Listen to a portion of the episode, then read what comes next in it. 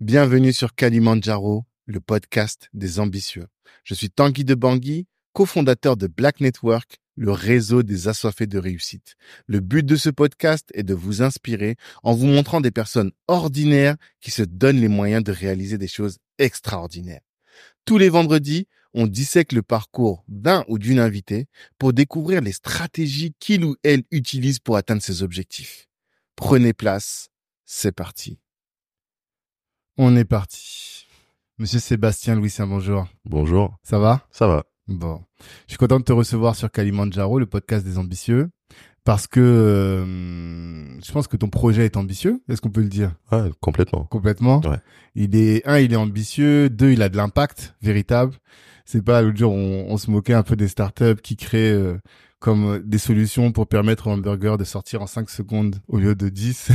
des trucs euh, hyper superficiels. Toi, on sait que ta solution, elle a rien de superficiel et euh, elle doit apporter normalement du plus pour notre alimentation, pour euh, notre du coup pour le j'allais dire la survie de l'humanité. Exactement. Ah, tu l'assumes? Oh oui, je l'assume, je l'assume. Totalement. Bon, ok.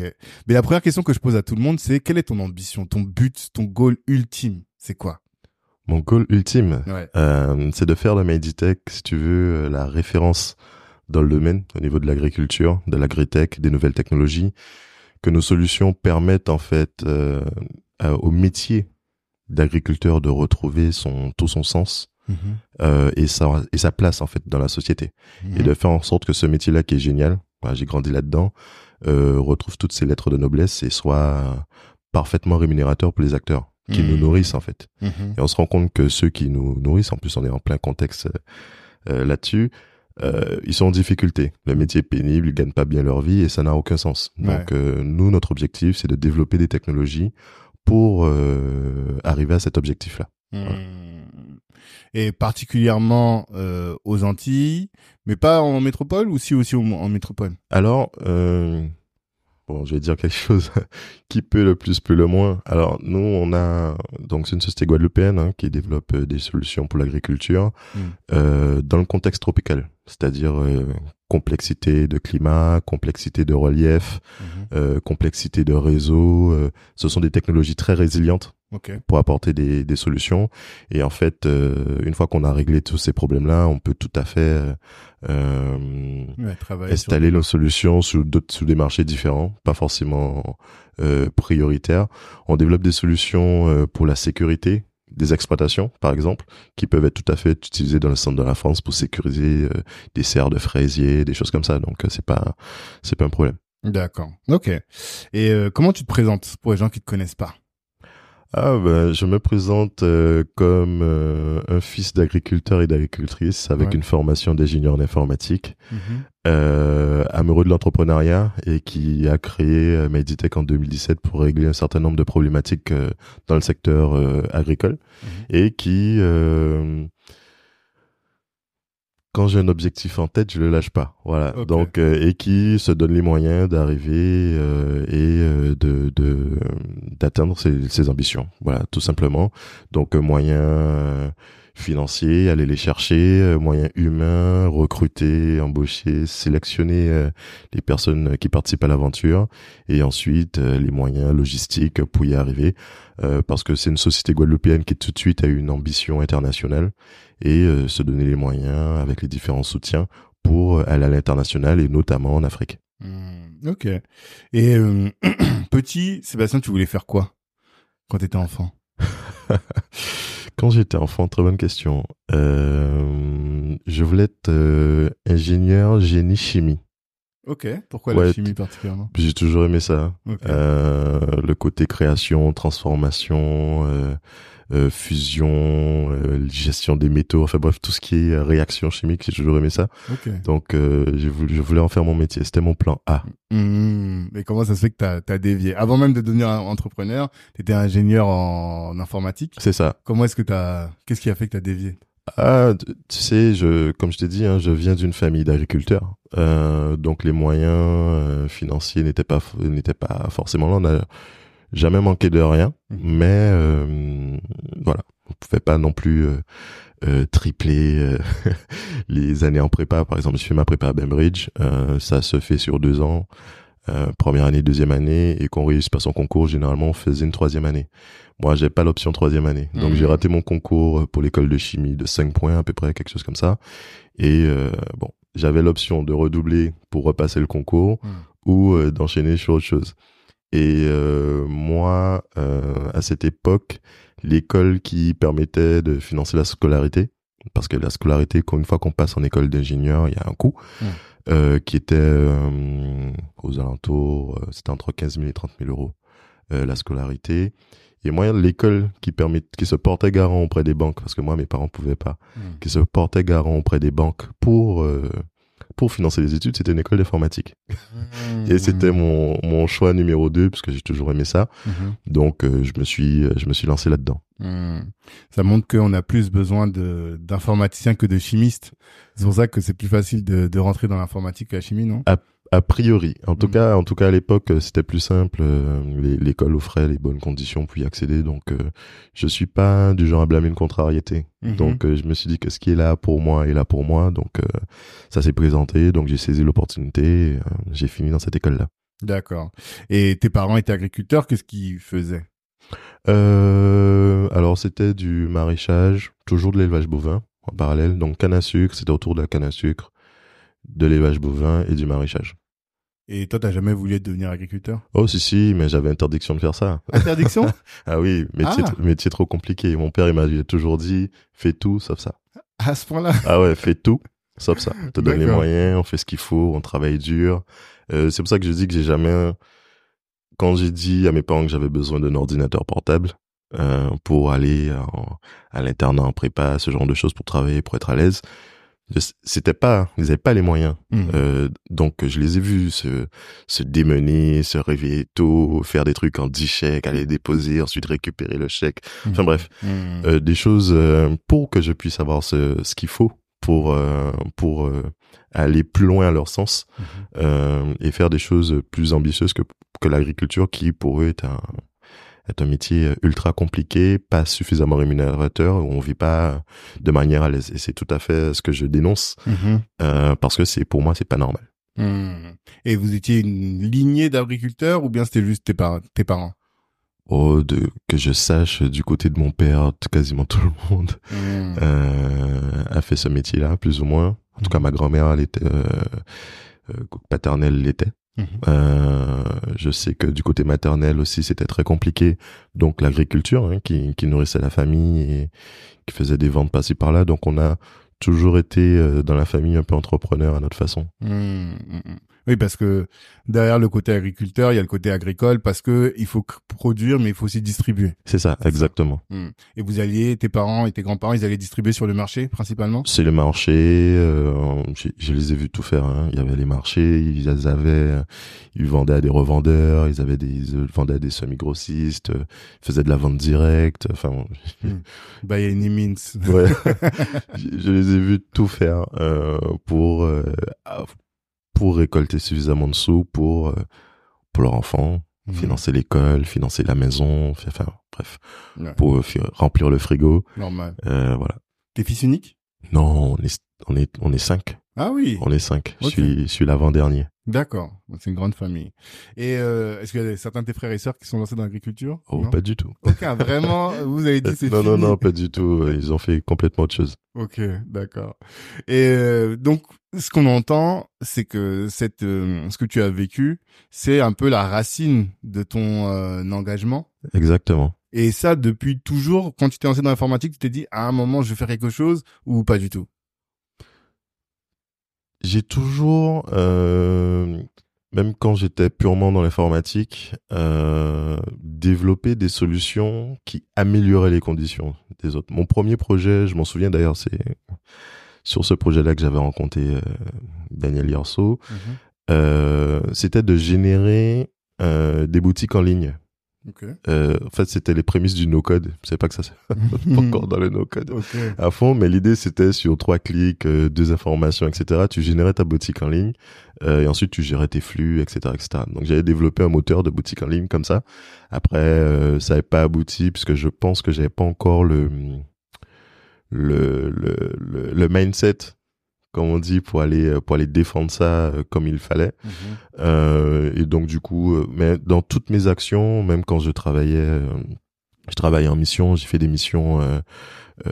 à l'époque de la fusion de JDF et Suez, tout ça, c'était vraiment dans le développement de services informatiques pour améliorer euh, le travail, euh, que ça soit de de de de d'agents euh, d'EDF ou de secrétaires ou de trucs, mais il y avait toujours une idée là d'apporter des services améliorant les conditions des autres. Hmm. Et finalement, si tu devais dire quel a été le jour 1 de MyDtech Le jour 1 de MyDtech, je m'en souviens très très bien, c'est en août 2016 à Marie-Galante. Lors d'un déjeuner avec euh, un ami, un couple d'amis en l'occurrence, et euh, on discutait euh, de l'exploitation familiale. on dit, voilà que les ventes n'étaient pas bonnes, que là encore il y avait une galère, etc., etc. Que je devais apporter le soutien à la famille. et que j'ai cette réflexion-là, je me dis, je trouve ça dingue hmm. que ceux qui sont là au charbon euh, à créer la valeur, à ce qu'on, ce qui nourrit la population, mais ils sont là chaque fin du mois à se demander eux comment comment ils vont vivre, comment ils vont gérer, vont, comment ils vont comment ils vont faire, et que et je fais la réflexion à mon ami, je lui dis mais quand tu regardes le Brésil, tout ça, etc. Les gars, il y a, y a des grandes surfaces, sûr, mais tu as des technologies. Pourquoi il n'y a pas l'appui euh, des images aériennes, le drone euh, Comment comment on fait pour continuer à faire de l'agriculture mais on maîtrise pas la data météo euh, faut qu'on passe cette étape. Et on s'est dit, mais pourquoi c'est pas chez nous? C'est comme ça que ça a commencé. On s'est dit, pourquoi c'est pas chez nous? Et on a, on s'est dit, ben, probablement le coût. Probablement les technos sont pas adaptés puisque ceux qui investissent là-dedans ben, sont en Europe, etc. Donc on a, j'ai commencé à regarder ça comme ça, à m'interroger sur ce qui se passe euh, dans le domaine euh, localement. Euh, et plus largement en zone tropicale, pour, pourquoi les coûts étaient comme ça, etc. Et on, a, on s'est dit, bon ben tiens, on va créer euh, le premier objet, qui pour moi c'est la pierre angulaire de tout, l'agriculture, c'est la météo. Mmh. C'est connaître ce qui se passe en termes de météo sur son exploitation. Et on a créé euh, la, notre station météo résiliente, mmh. euh, adaptée, puisque tu prends n'importe quelle station météo du marché et tu mets ça sur un terrain en zone tropicale, entre la faune euh, guêpes, fourmis, trucs machin, la flore qui pousse euh, hmm. extrêmement vite, etc., etc. Ton truc, les, ces, ces mesures vont être correctes euh, à peu près deux mois. Or, quand tu veux faire de la de l'agriculture de précision, faut que tu sois dans un service quasi permanent de, de relevé de données, de fiabilité des données, etc.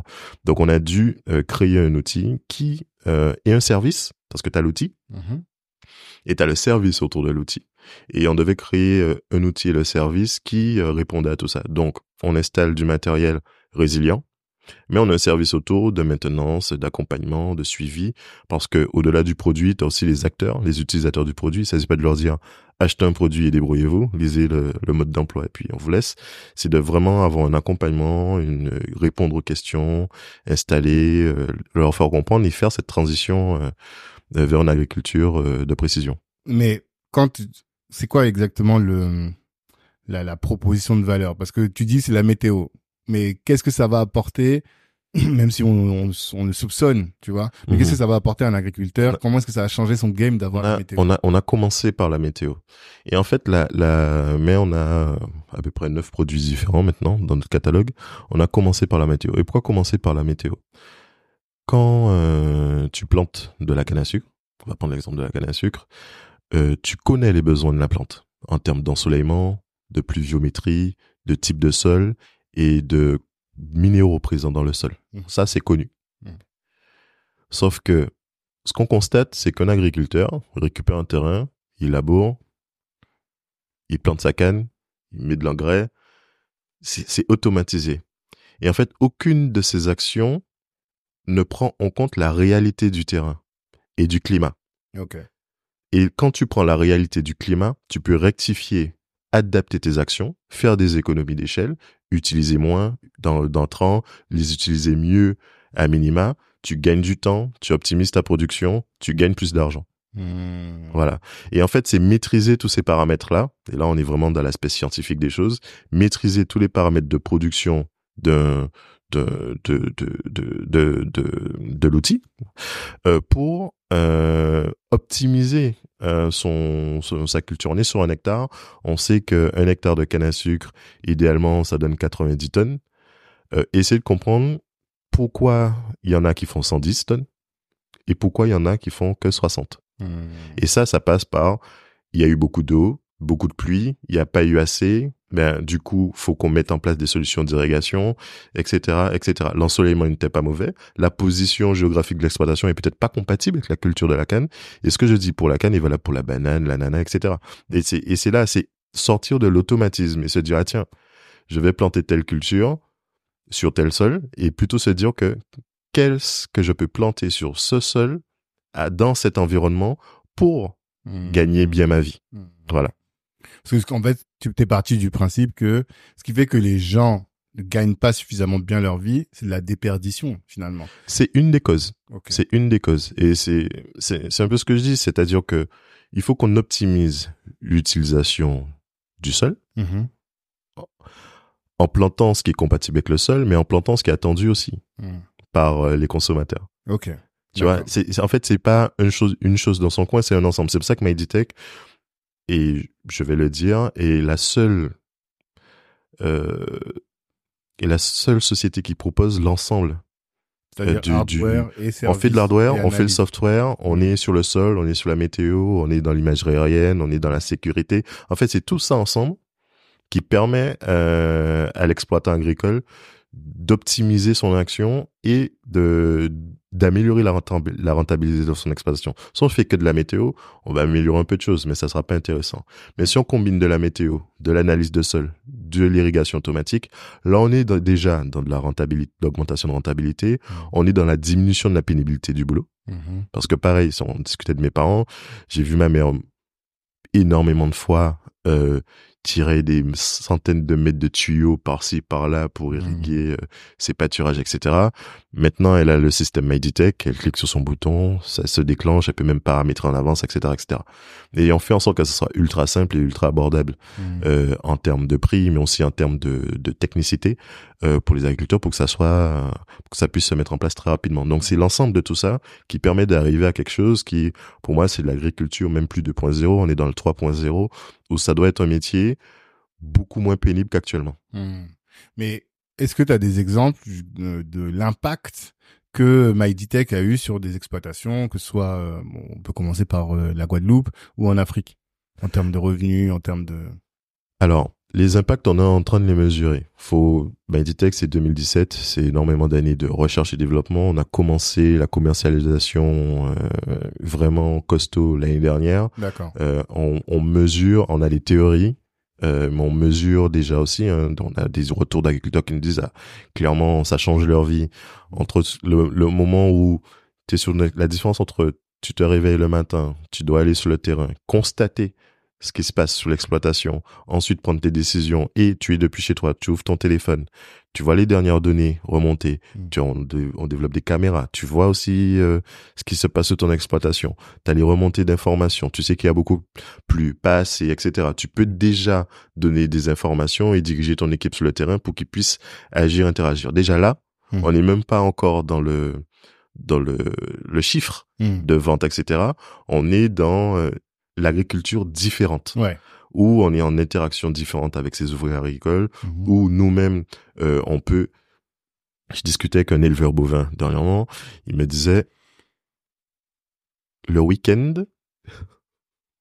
là, le dimanche, je peux ne pas y aller. Hmm. Je me connecte, Hmm. caméra, je vois que les bêtes vont bien, tout est sous contrôle, c'est bon. Mm. Je passe mon dimanche en famille. Hmm. Ça change la vie. Ah, ça change la vie. Ouais, ouais. Donc c'est des choses comme ça qui, avant même d'arriver dans l'économie euh, euh, pure, Mhm. on se dit que ouais, ça change déjà les conditions de boulot et euh, la- la- l'approche au travail. Mais euh, ah d'accord, oui, je comprends. Parce que quand tu lèves des fonds, tu te dis que les gens, ce qu'ils regardent, c'est euh, le, Non la non, mais non mais ça, on y arrive. Hein. Le- On y arrive. Là, quand, tu lèves les fonds, le- eux quand tu lèves les fonds, les gens ils regardent la rentabilité de ton entreprise. Et la rentabilité de l'entreprise, euh, elle est faite par la par la hum, par l'intérêt que suscite ce que tu vends. Hmm. Et l'intérêt que suscite ce qu'on vend et avant euh, les économies euh, euros faites sur les exploitations, Oui, sur les conditions différentes qu'on amène. Ensuite, en économie, ça se transforme. C'est-à-dire que là, euh, je vais te prendre l'exemple, du- on va rester sur la canne à sucre, Ok. que je connais bien. Mhm. Euh, quand dans un cycle normal de canne à sucre, tu plantes. Ensuite, quelques mois après, tu engrais. Ensuite, euh, tu tu passes des, du désherbant. Ensuite, tu repasses de l'engrais quelques semaines plus tard, etc., etc. Nous, ce qu'on propose sur notre plateforme de gestion, c'est que avant de déclencher ton action de passage d'engrais, Mhm. d'urée ou d'azote, peu importe, Mhm. tu as des informations de sol qui te disent si vraiment ton sol a besoin de, de cet ajout. Mhm. Ensuite, supposons qu'il a besoin de cet ajout. Tu as besoin d'avoir des informations météo en temps réel pour savoir si c'est le bon moment ou pas de faire cet ajout. Parce que si tu fais euh, cet ajout d'intrant ou ce traitement de désherbant et que le lendemain, il pleut des trombes, des troncs, t'as rien fait. Mhm. T'as dépensé de l'argent Mhm. et en fait, pour rien du tout. Donc c'est ça en fait qu'on amène et qu'on permet aux agriculteurs de, de, de, de mieux gérer leur action. Nous, on estime ça, on estime les économies à entre 25 et 40% Ça dépend euh, de ce que tu peux faire, etc. etc. Mais si euh, la, la- tu as deux hectares de canne à sucre, ok? Ce qu'on peut constater actuellement, c'est que tu as, un rendement d'à peu près, euh, en moyenne, à 80-90 tonnes l'hectare. Tu as fait 180 tonnes euh, de canne, tu as vendu ça, j'arrondis à 100 pour simplifier les, les, les multiplications. Mhm. T'es, euh, si je dis pas de bêtises, à 18 000 euros à peu près. Ok?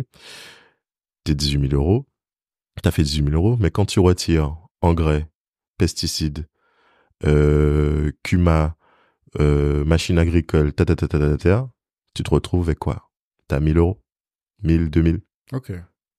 sur un an de travail? Tu vois Peu, hein? Non, non, mais voilà. Mhm. Donc, Euh, le, il y a plusieurs sujets pour optimiser ça, où tu optimises le prix d'achat, ce qui signifie que le sucre se retrouve plus cher, Mhm. ou tu optimises tes dépenses. Mm. Et nous, notre boulot, c'est de dire que, ben, peut-être, au lieu d'utiliser, euh, t'as mis un budget de 5000 euros euh, sur de l'engrais, peut-être passer ton budget à 3000. Au Tu final, vas peut-être, tu vas peut-être faire moins de cannes et en vendre pour 17 000 euros, mais tu auras dépensé 2000 euros de moins. Mhm. Tu vois, c'est ces données-là, Mhm. ces relevés-là, c'est cette connaissance-là qu'on amène et pour à l'agriculteur pour qu'il puisse arbitrer.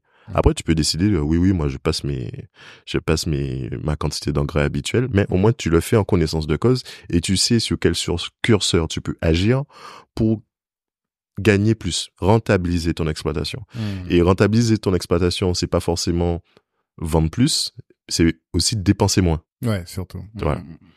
Et qu'est-ce que vous faites que la météo ne faisait pas avant? Que les services météorologiques ne faisaient pas avant? Très bonne question. En fait, si tu veux, la météo actuelle euh, se base beaucoup sur les images satellites et sur les algorithmes qui font de la prédiction. Sauf que euh, quand on est en région tropicale, tu as le sujet des microclimats. C'est-à-dire que tu peux tout à fait, euh, pour ceux qui connaissent bien la Guadeloupe, il peut très bien pleuvoir à Mornalo et tu fais 5 km plus loin, il n'y a pas plu depuis il y a pas plu depuis un mois. Ah Tu vois.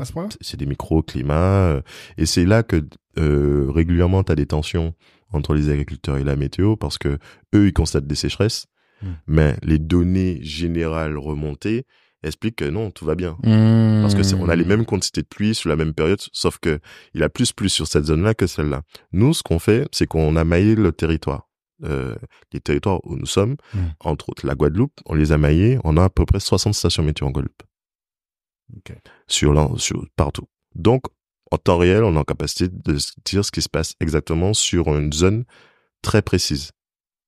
Et c'est là que ça change. Ouais. Et là, on n'a pas de, faux indicateurs, c'est-à-dire de, de, de météo qui nous dit que oui, oui, il a plus 5 mm, mais qu'en fait, il y a rien eu du tout. Mm. Ou de météo qui se dit, ah, il a plus 5 mm, mais en fait, on a plutôt constaté 20. Hmm. Et ça, c'est pas, c'est juste une question de, c'est scientifique, hein. C'est plus t'as des données, plus t'as des relevés, plus tu es précis. Mm. Si tu prends la décision de diminuer tes, données sur le terrain et d'être dans de la projection, d'analyse de ce qui s'est passé dans le passé, le problème c'est qu'on est en plein changement climatique. Mm. Donc euh, tout ça change, tout ça n'a plus vraiment de de de de de de, de pertinence. régularité, de pertinence. Donc il faut retourner à la mesure. Et c'est pour ça que de toute façon, tu peux le voir euh, sur les différentes, euh, si on regarde les appels d'offres qui se font actuellement, entre autres en Afrique, c'est beaucoup d'acquisitions de stations météo. Et pourquoi, alors là, si on reste sur le, la France et même les Outre-mer, pourquoi euh, ben, les, les stations type euh, Météo France ne font pas ça, quoi? Pourquoi est-ce qu'ils vont pas Ah, chercher je, à je, ton avis? je vais pas. À ton avis? on est- on- à mon avis, c'est des questions de, de budget. Ouais. Tout ça demande de la maintenance, tout ça demande de l'expertise, tout ça demande euh, du, du, de l'humain Mhm. In fine. T'as l'élément de, t'as l'élément de mesure qui te remonte la data, euh, sur ton cloud, mais il faut le maintenir. Euh, il faut que quelqu'un passe, ça assure que l'instrument de mesure soit correct, maintenu, etc. Et ça, au fur des années, ça a été délaissé pour, euh, au nom des algorithmes, des vues satellites, etc., etc., etc. Et nous, on a pris ce contre-pied. Mhm. On installe du matériel sur le terrain. D'accord. Et donc toi, tu es vraiment le, le prototype même de l'entrepreneur qui vient régler un problème euh, d'une grosse, bah, c'est pas une- en l'occurrence, c'est pas une entreprise, c'est une grosse euh, industrie, pas industrie, ouais, industrie ou institution qui, parce qu'elle est trop lourde, trop grosse, elle n'arrive pas à, à tacler ou à attaquer tous les, les, les, les problèmes, toutes les problématiques. On, on va dire que il y a un service euh, demandé par les professionnels Mhm.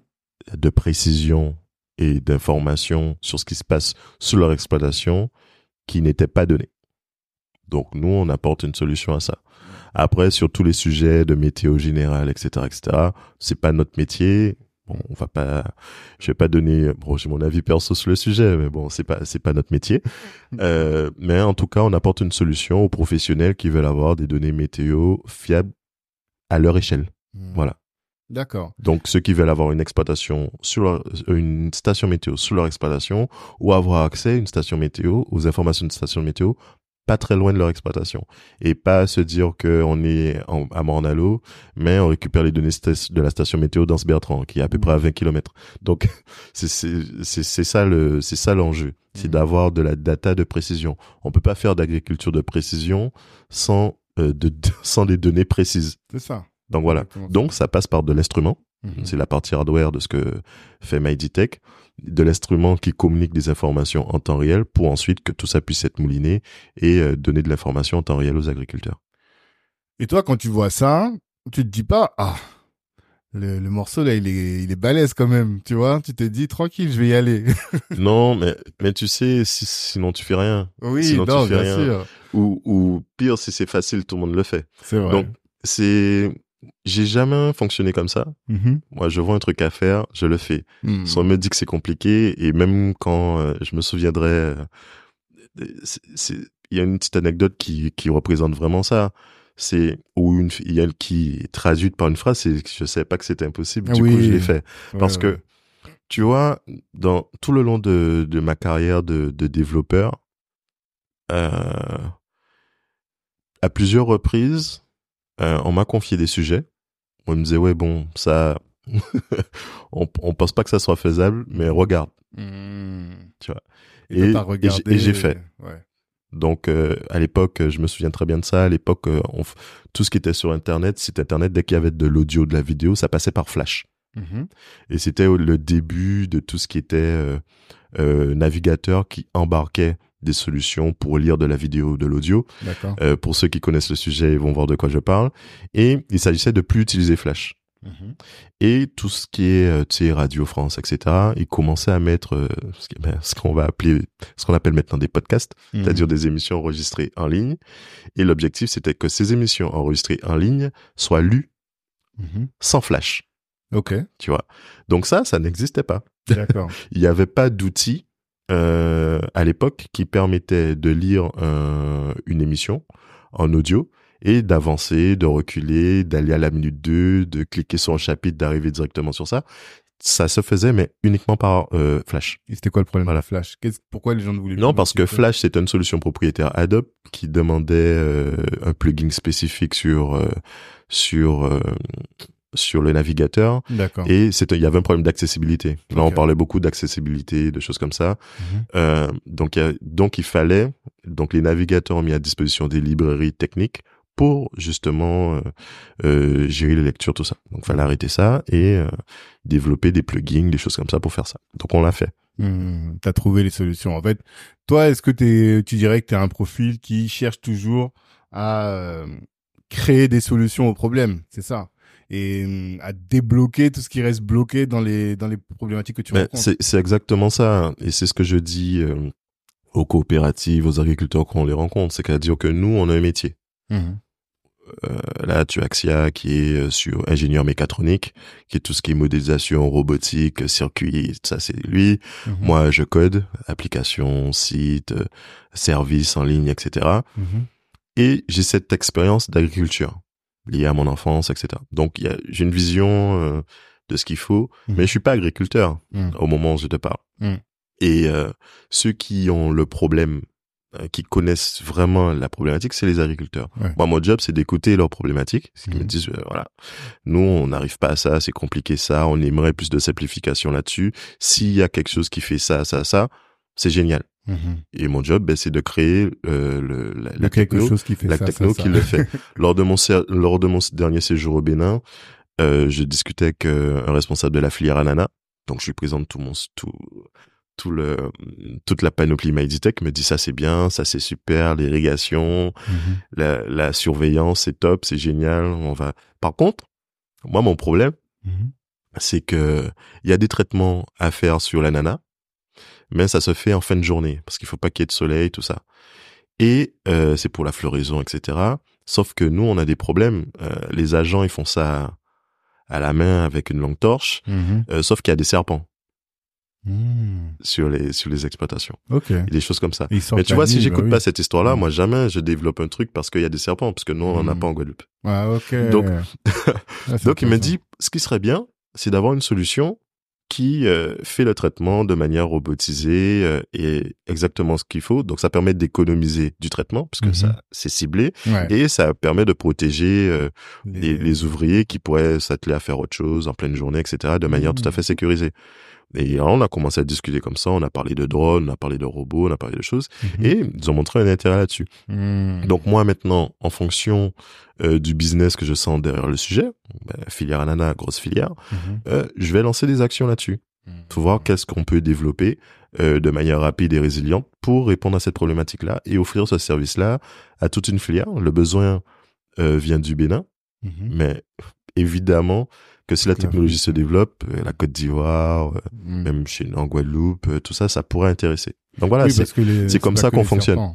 c'est pas que les serpents, mais une fois que tu as réussi à, à hum, robotiser la chose, ça Ouais, peut s'appliquer. C'est là, au Bénin, le sujet c'est les serpents. Après, si tu vas euh, en Guyane, c'est peut-être les araignées. Enfin, tu vois, c'est Mm. tu tu tu sécurises une action Ouais, c'est qui est pas forcément euh, euh, ou valorisante pour les techniciens ou euh, ultra rentable pour les pour l'exploitant agricole. Mhm.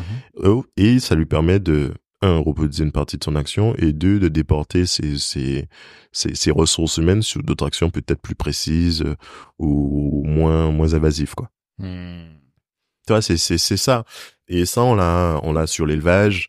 euh, des agriculteurs comme ça, j'en ai plein. On discute avec des éleveurs bovins et en fait, ils m'expliquent que ça c'est en Côte d'Ivoire. Ils m'expliquent qu'en fait, ils ont 2000 têtes qu'ils recomptent une par une tous les soirs. Ok.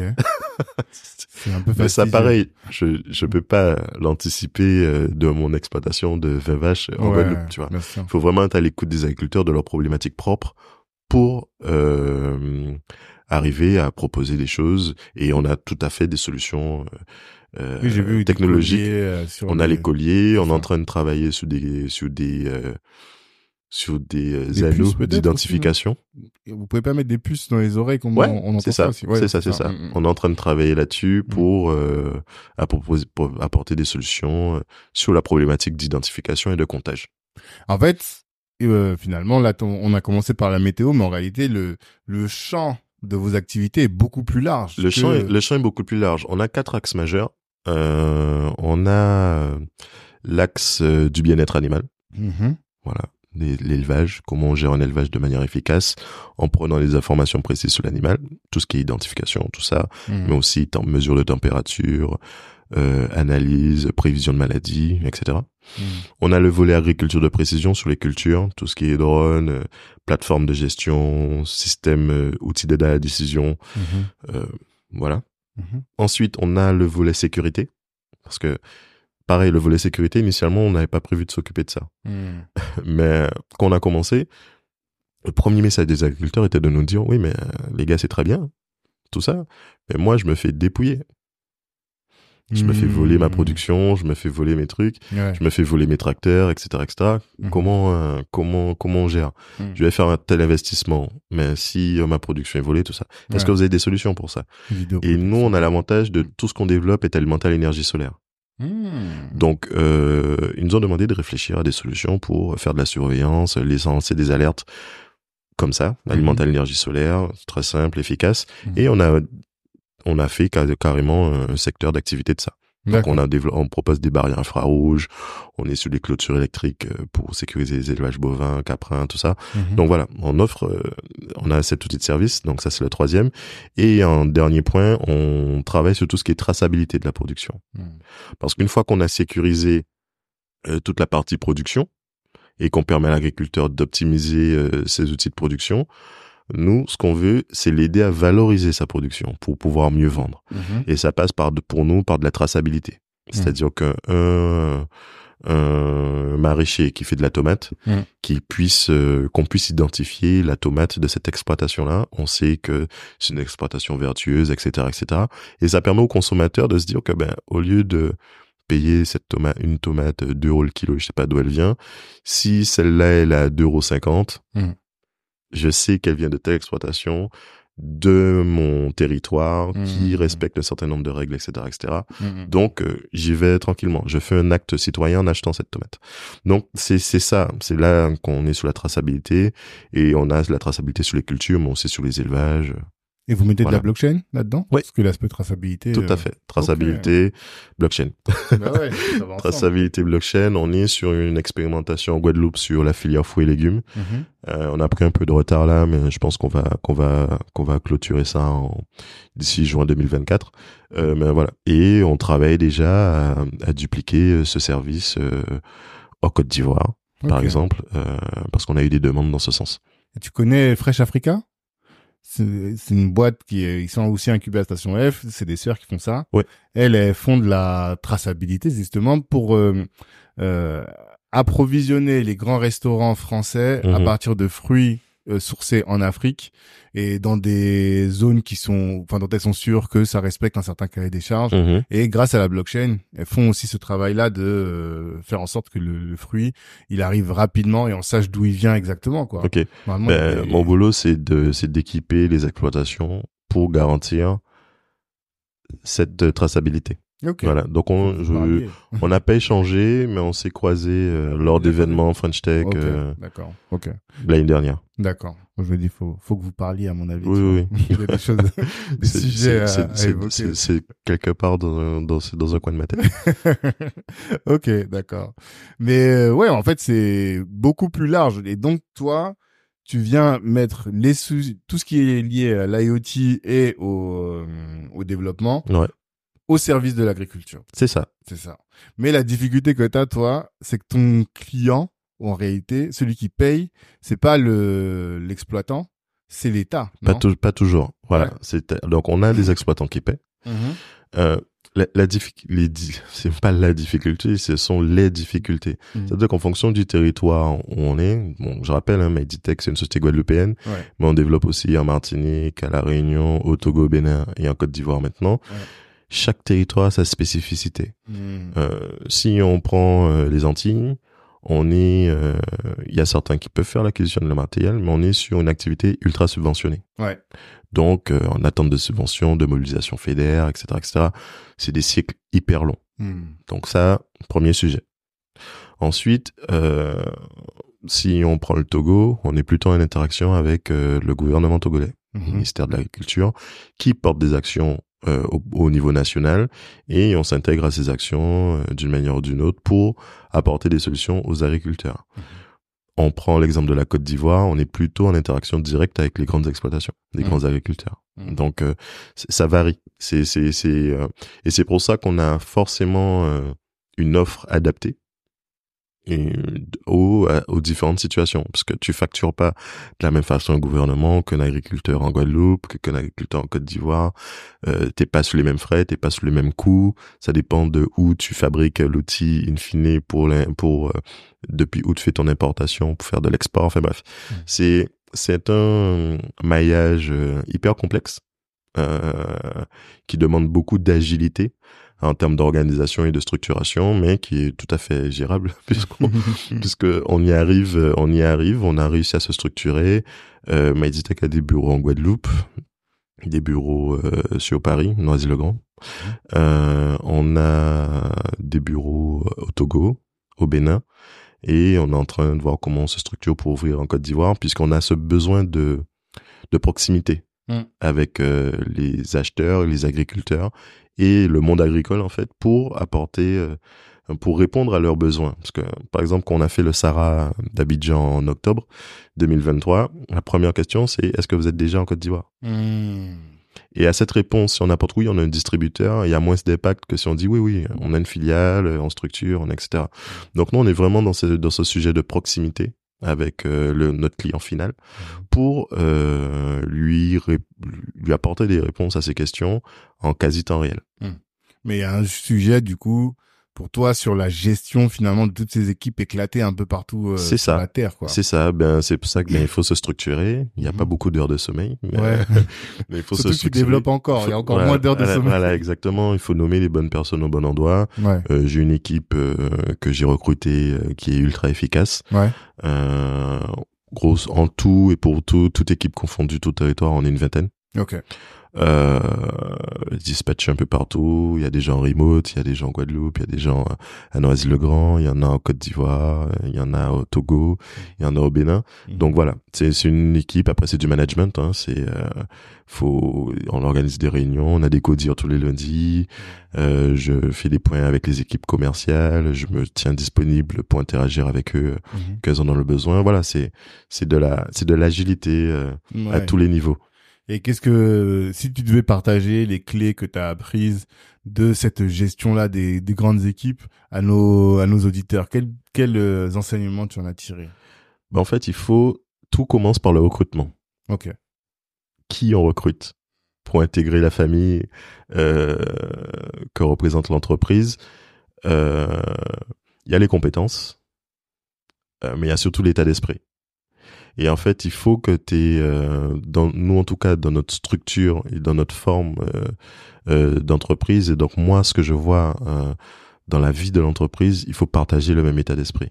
Mhm. C'est-à-dire un état d'esprit non pas euh, de sacrifice. L'idée c'est pas non plus être dans, dans, un sacrifice de trucs pour la boîte, ça c'est mon job, mmh. mais de, de partage des valeurs, de partage des valeurs du travail, du sérieux et de la rigueur. quand on a ça, après, euh, tout, tout va.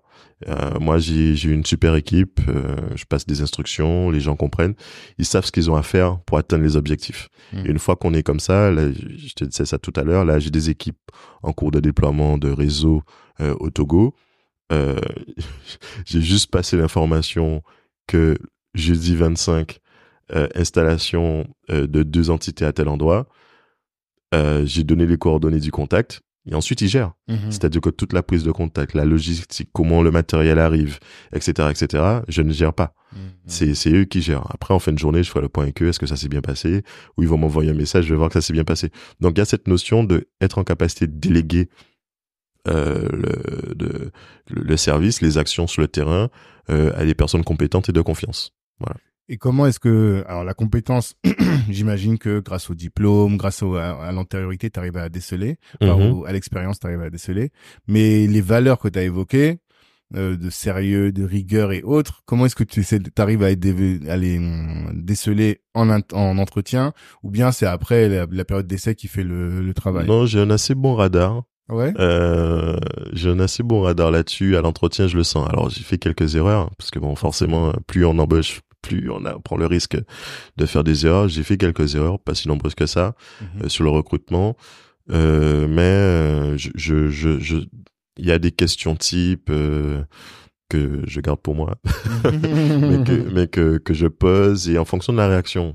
Tu Mm. vois, des mises en situation en fonction de la réaction, de l'hésitation, de la, de l'engagement. Tu sais si euh, comment tu peux euh, interagir avec cette ressource. Mhm. Tu vois. Donc pour moi, l'entretien, c'est ça, ça peut se vérifier. Après, t'en as des très bons à l'entretien qui, dans l'exécution, euh, on se rend compte que bon, Mm. c'est pas tout à fait ça. Ça, j'ai fait l'expérience euh, l'année dernière. Mhm. Après, tu rectifies. Hein. L'idée, l'objectif, c'est toujours identifier ça rapidement Mhm.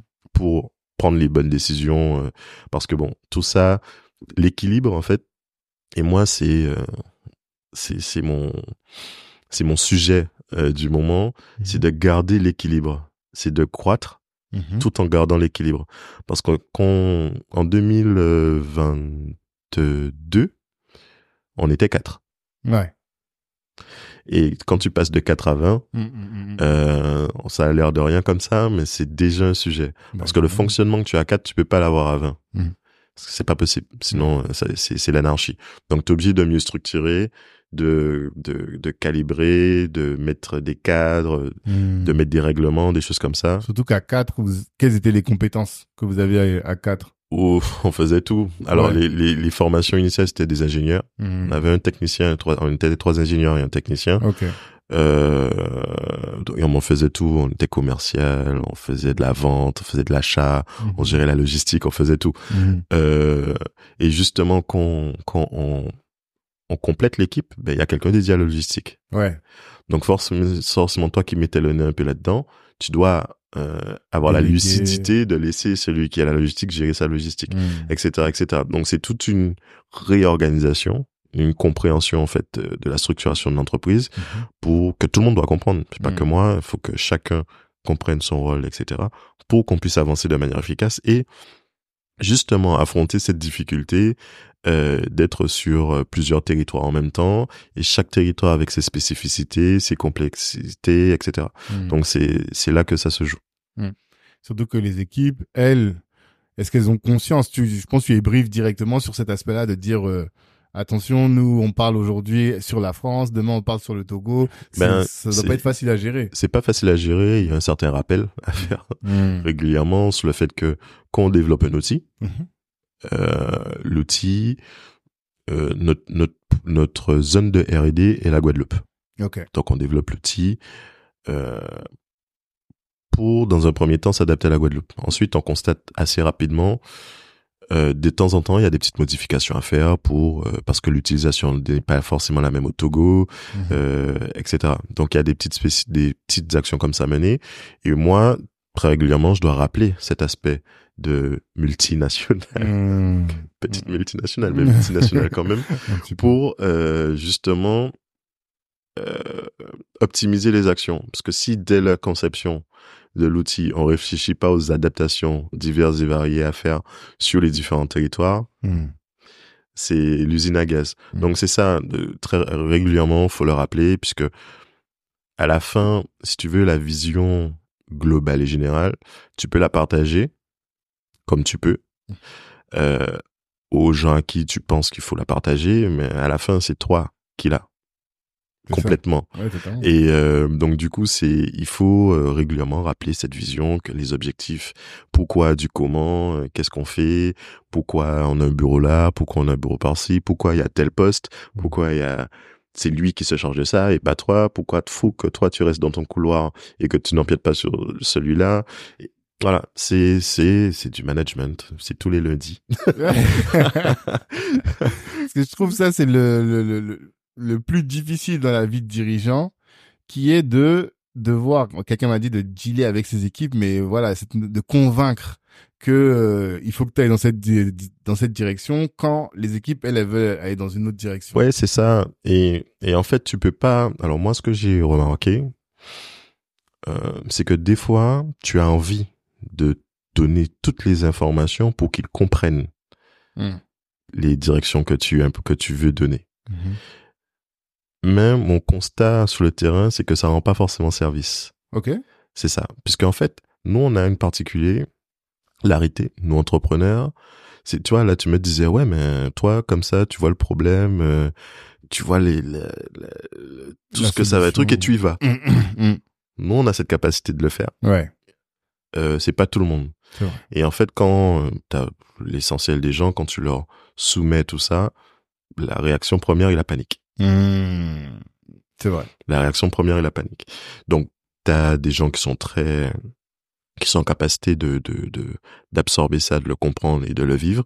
Et t'en as d'autres, c'est la panique. Donc, euh, et plus souvent que rarement, c'est la panique. Mhm. Donc, si tu veux pas générer de la panique dans ton équipe, le mieux, c'est de, de distiller vraiment le nécessaire pour ne pas euh, engager trop, pour que ça soit pas trop bouillon, tu vois, parce que moi, typiquement, j'ai des idées bien précises sur les, on a déjà neuf produits, comme je te l'ai dit, mais j'ai des idées bien précises sur environ sept ou huit produits supplémentaires, D'accord. tu vois, Mm. mais ça, je peux, je vais pas donner le listing des produits à la R&D tout de suite. Mm. Si je leur dis que bon, les gars, on est déjà sur ça, mais on en a huit euh, qu'il faut commencer à développer là, Mm.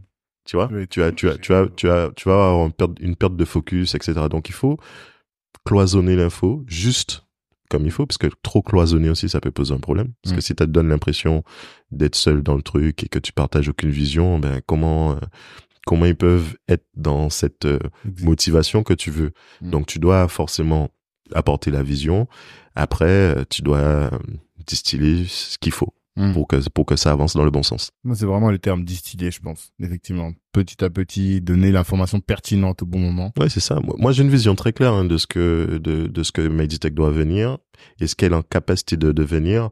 Euh, je la partage euh, avec les gens qu'il faut, mais euh, voilà, c'est comme je t'ai dit. Tu vois, on a commencé à parler, on a parlé de la météo, Mm. mais pour moi, pour atteindre les objectifs euh, de rentabilité des exploitations agricoles, il faut gérer tout, le, beaucoup plus que ça. Pas que l'hardware et le service. T'as la partie. Ensuite, à un moment, il faudra penser à la partie euh, marché, Mhm. même de l'agriculture. D'accord. C'est-à-dire, euh, qu'est-ce qui fait que euh, un kilo de sucre euh, est vendu quoi entre 3 et 4 euros en magasin Mhm. et que l'agriculteur, il est payé à peu près. Euh, euh, alors, t'as 80, t'as 80, t'as- on avait dit 100 euros euh, la tonne. Une tonne de canne, ça te donne euh, à peu près 90 kilos de sucre. Ça dépend. Enfin, on va dire 100 kilos de sucre. Mhm. Donc, tu vois, t'as, t'es, à peu près à 1 euro Mhm. le kilo. Allez, grosso modo. Mm. Mais c'est vendu 4 euros. Ouais. Donc, une, donc euh, tu passes de 1, tu fais x4. Bah, à quel moment tu, tu es, tu, tu, tu es payé que 1, tu vois? Ouais, ouais. Et en fait, mais ça passe par la remontée de data, la diffusion de l'information et la quantification de tout ça. Et je suis persuadé que tous ces éléments-là sont pas quantifiés comme il faut. Et ça, c'est valable pour la canne, c'est valable pour tout. C'est valable pour l'élevage. Tu vois, tu prends un élevage bovin, euh, les, les éleveurs bovins sont rémunérés 4 euros le kilo. Mm. De, de la même viande que tu achètes 16 euros en magasin. Mm. Tu vois, c'est Il y a un problème de répartition de valeur. normal. Mm, C'est que ceux qui font du lait, euh, on sait que le, le, le litre de lait, le litre de lait, le coût de production est à 56 centimes à peu près, quelque chose comme ça en ce moment. Euh, Il, mais il a acheté euh, par les Lactalis Co à 40 centimes. Mm. 40-45 centimes. mm, mm. Il y a déjà un problème. Ouais. Et ça, tant que tu mets pas ça, et ça, il faut l'information. Les agriculteurs, certains l'ont, pas tous. Et les consommateurs, il faut les informer de ça aussi. Donc, c'est là que tu as toute une démarche. Ben, tu as la diffusion, tu as de l'application mobile, tu as de la saisie de données, tu as la remontée d'informations qu'il faut aussi intégrer dans le système pour qu'un agriculteur, quand il va mettre en vente euh, sa production, qu'il connaisse à minima son coût de production. Mhm. Parce que dans toute entreprise, si tu fabriques un produit qui te coûte Déjà 100 euros, il te coûte 100 euros à fabriquer, tout compris, et qu'en fait tu le vends 80 euros, Mm. Tu vas arrêter tout. il y a un problème, tu vas te retrouver au tribunal.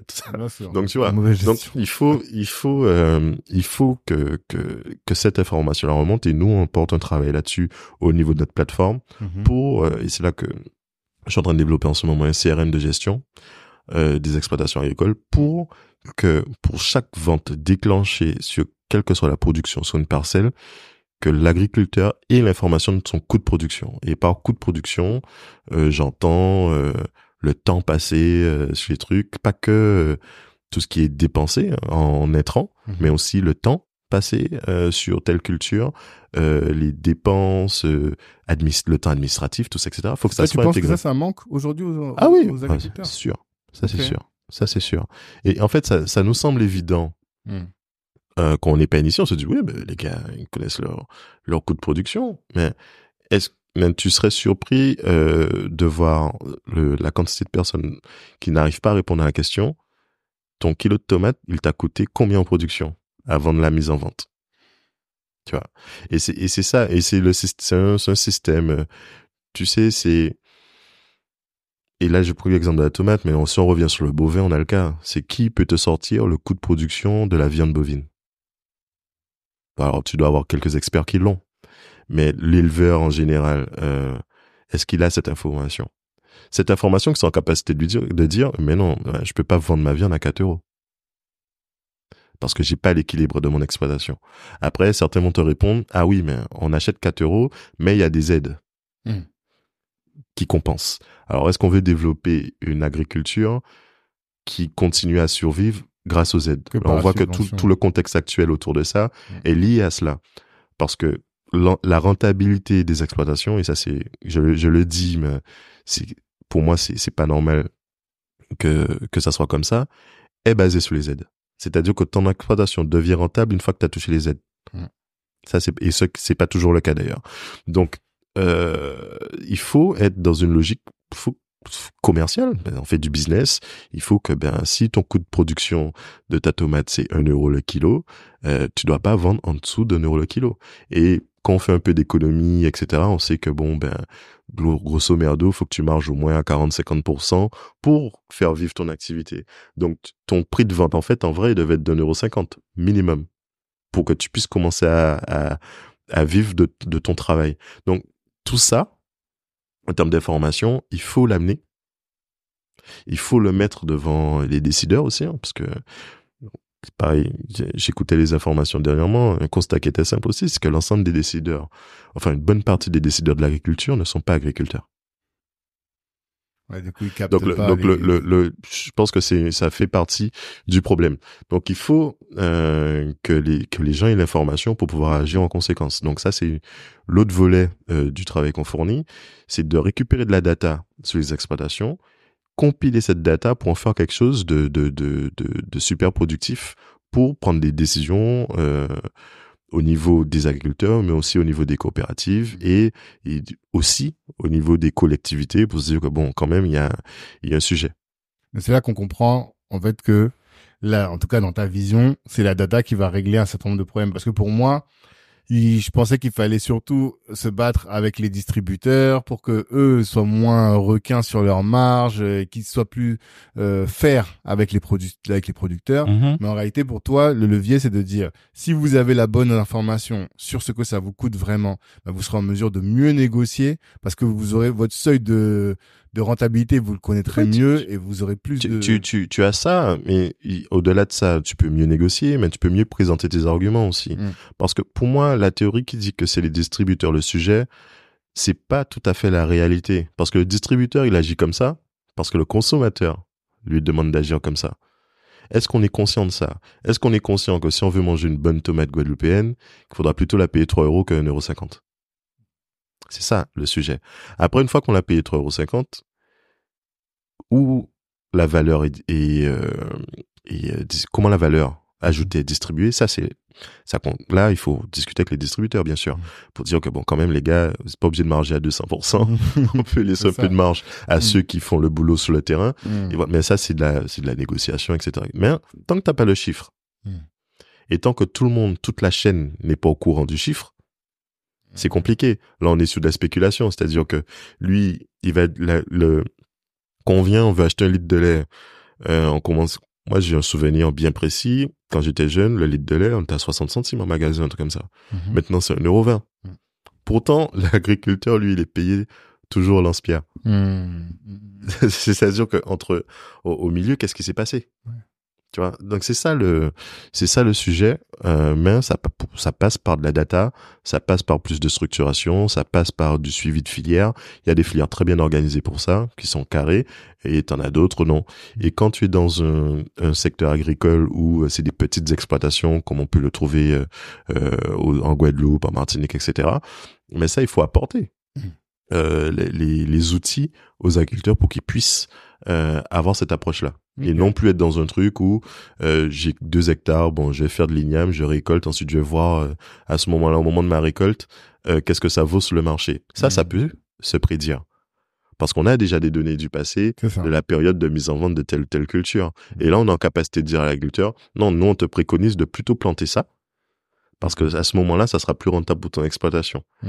Et là, tu peux gérer ton, ton marché. Et alors que tout le monde, si tout le monde se dit, ben, on commence à faire de la tomate, tu te retrouves avec les mêmes euh, en train de, enfin, tu te retrouves avec un marché compliqué. Quand tout le monde commence à récolter en même temps, c'est l'offre et la demande, pareil. Mais tant que t'as pas la visibilité sur ce qui se passe euh, autour de toi, tu sais pas ce que quels sont les différents choix que tu dois faire pour euh, gagner ta vie avec ton métier. Donc c'est c'est ça c'est ça le truc. Nous quand, quand tu fais de l'informatique et que tu développes l'application, avant de faire ta facturation, tu regardes les prix du marché dis que bon maintenant le TJM euh, pour un pour un, pour un développeur senior c'est 750 tu vas pas le mettre à 200 ouais, tu vois tu t'adaptes. Hmm. donc ça tu l'as pas hmm. au niveau de la culture ou tu l'as très peu. Donc nous euh, une partie de notre boulot maintenant et via ce CRM qu'on va euh, mettre en ligne bientôt c'est d'apporter ça aussi comme info. Et ça ça intéresse beaucoup les collectivités les coopératives mais aussi les agriculteurs d'avoir ce genre d'informations hmm, et est-ce que la data peut aussi permettre de régler les problèmes de l'usage des, euh, intrants chimiques pour euh, les euh, bah pour l'agriculture en général?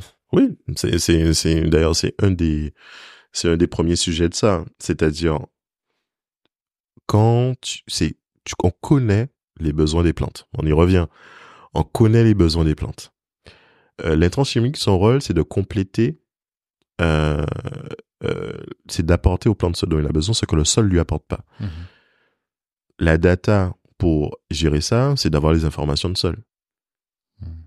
Or, dans le dans le circuit, euh, dans les j'allais dire la coutume, dans les habitudes, mhm. quand tu t'installes, tu fais une analyse de sol et puis euh, tu, tu, tu, passes 10 ans, tu as fait une seule analyse de sol sur ton terrain. Or, ton sol, il a bougé entre temps. Or, la fertilité de ton sol n'est pas forcément la même en sécheresse qu'en période de pluie. Parce que mhm. pareil, tu as des interactions chimiques dans les sols, tout ça, etc. Donc, nous, la data, elle va apporter cette info-là et te dire que de telle période à telle période, sur ton sol, vu sa composition, le mieux, c'est de planter ça.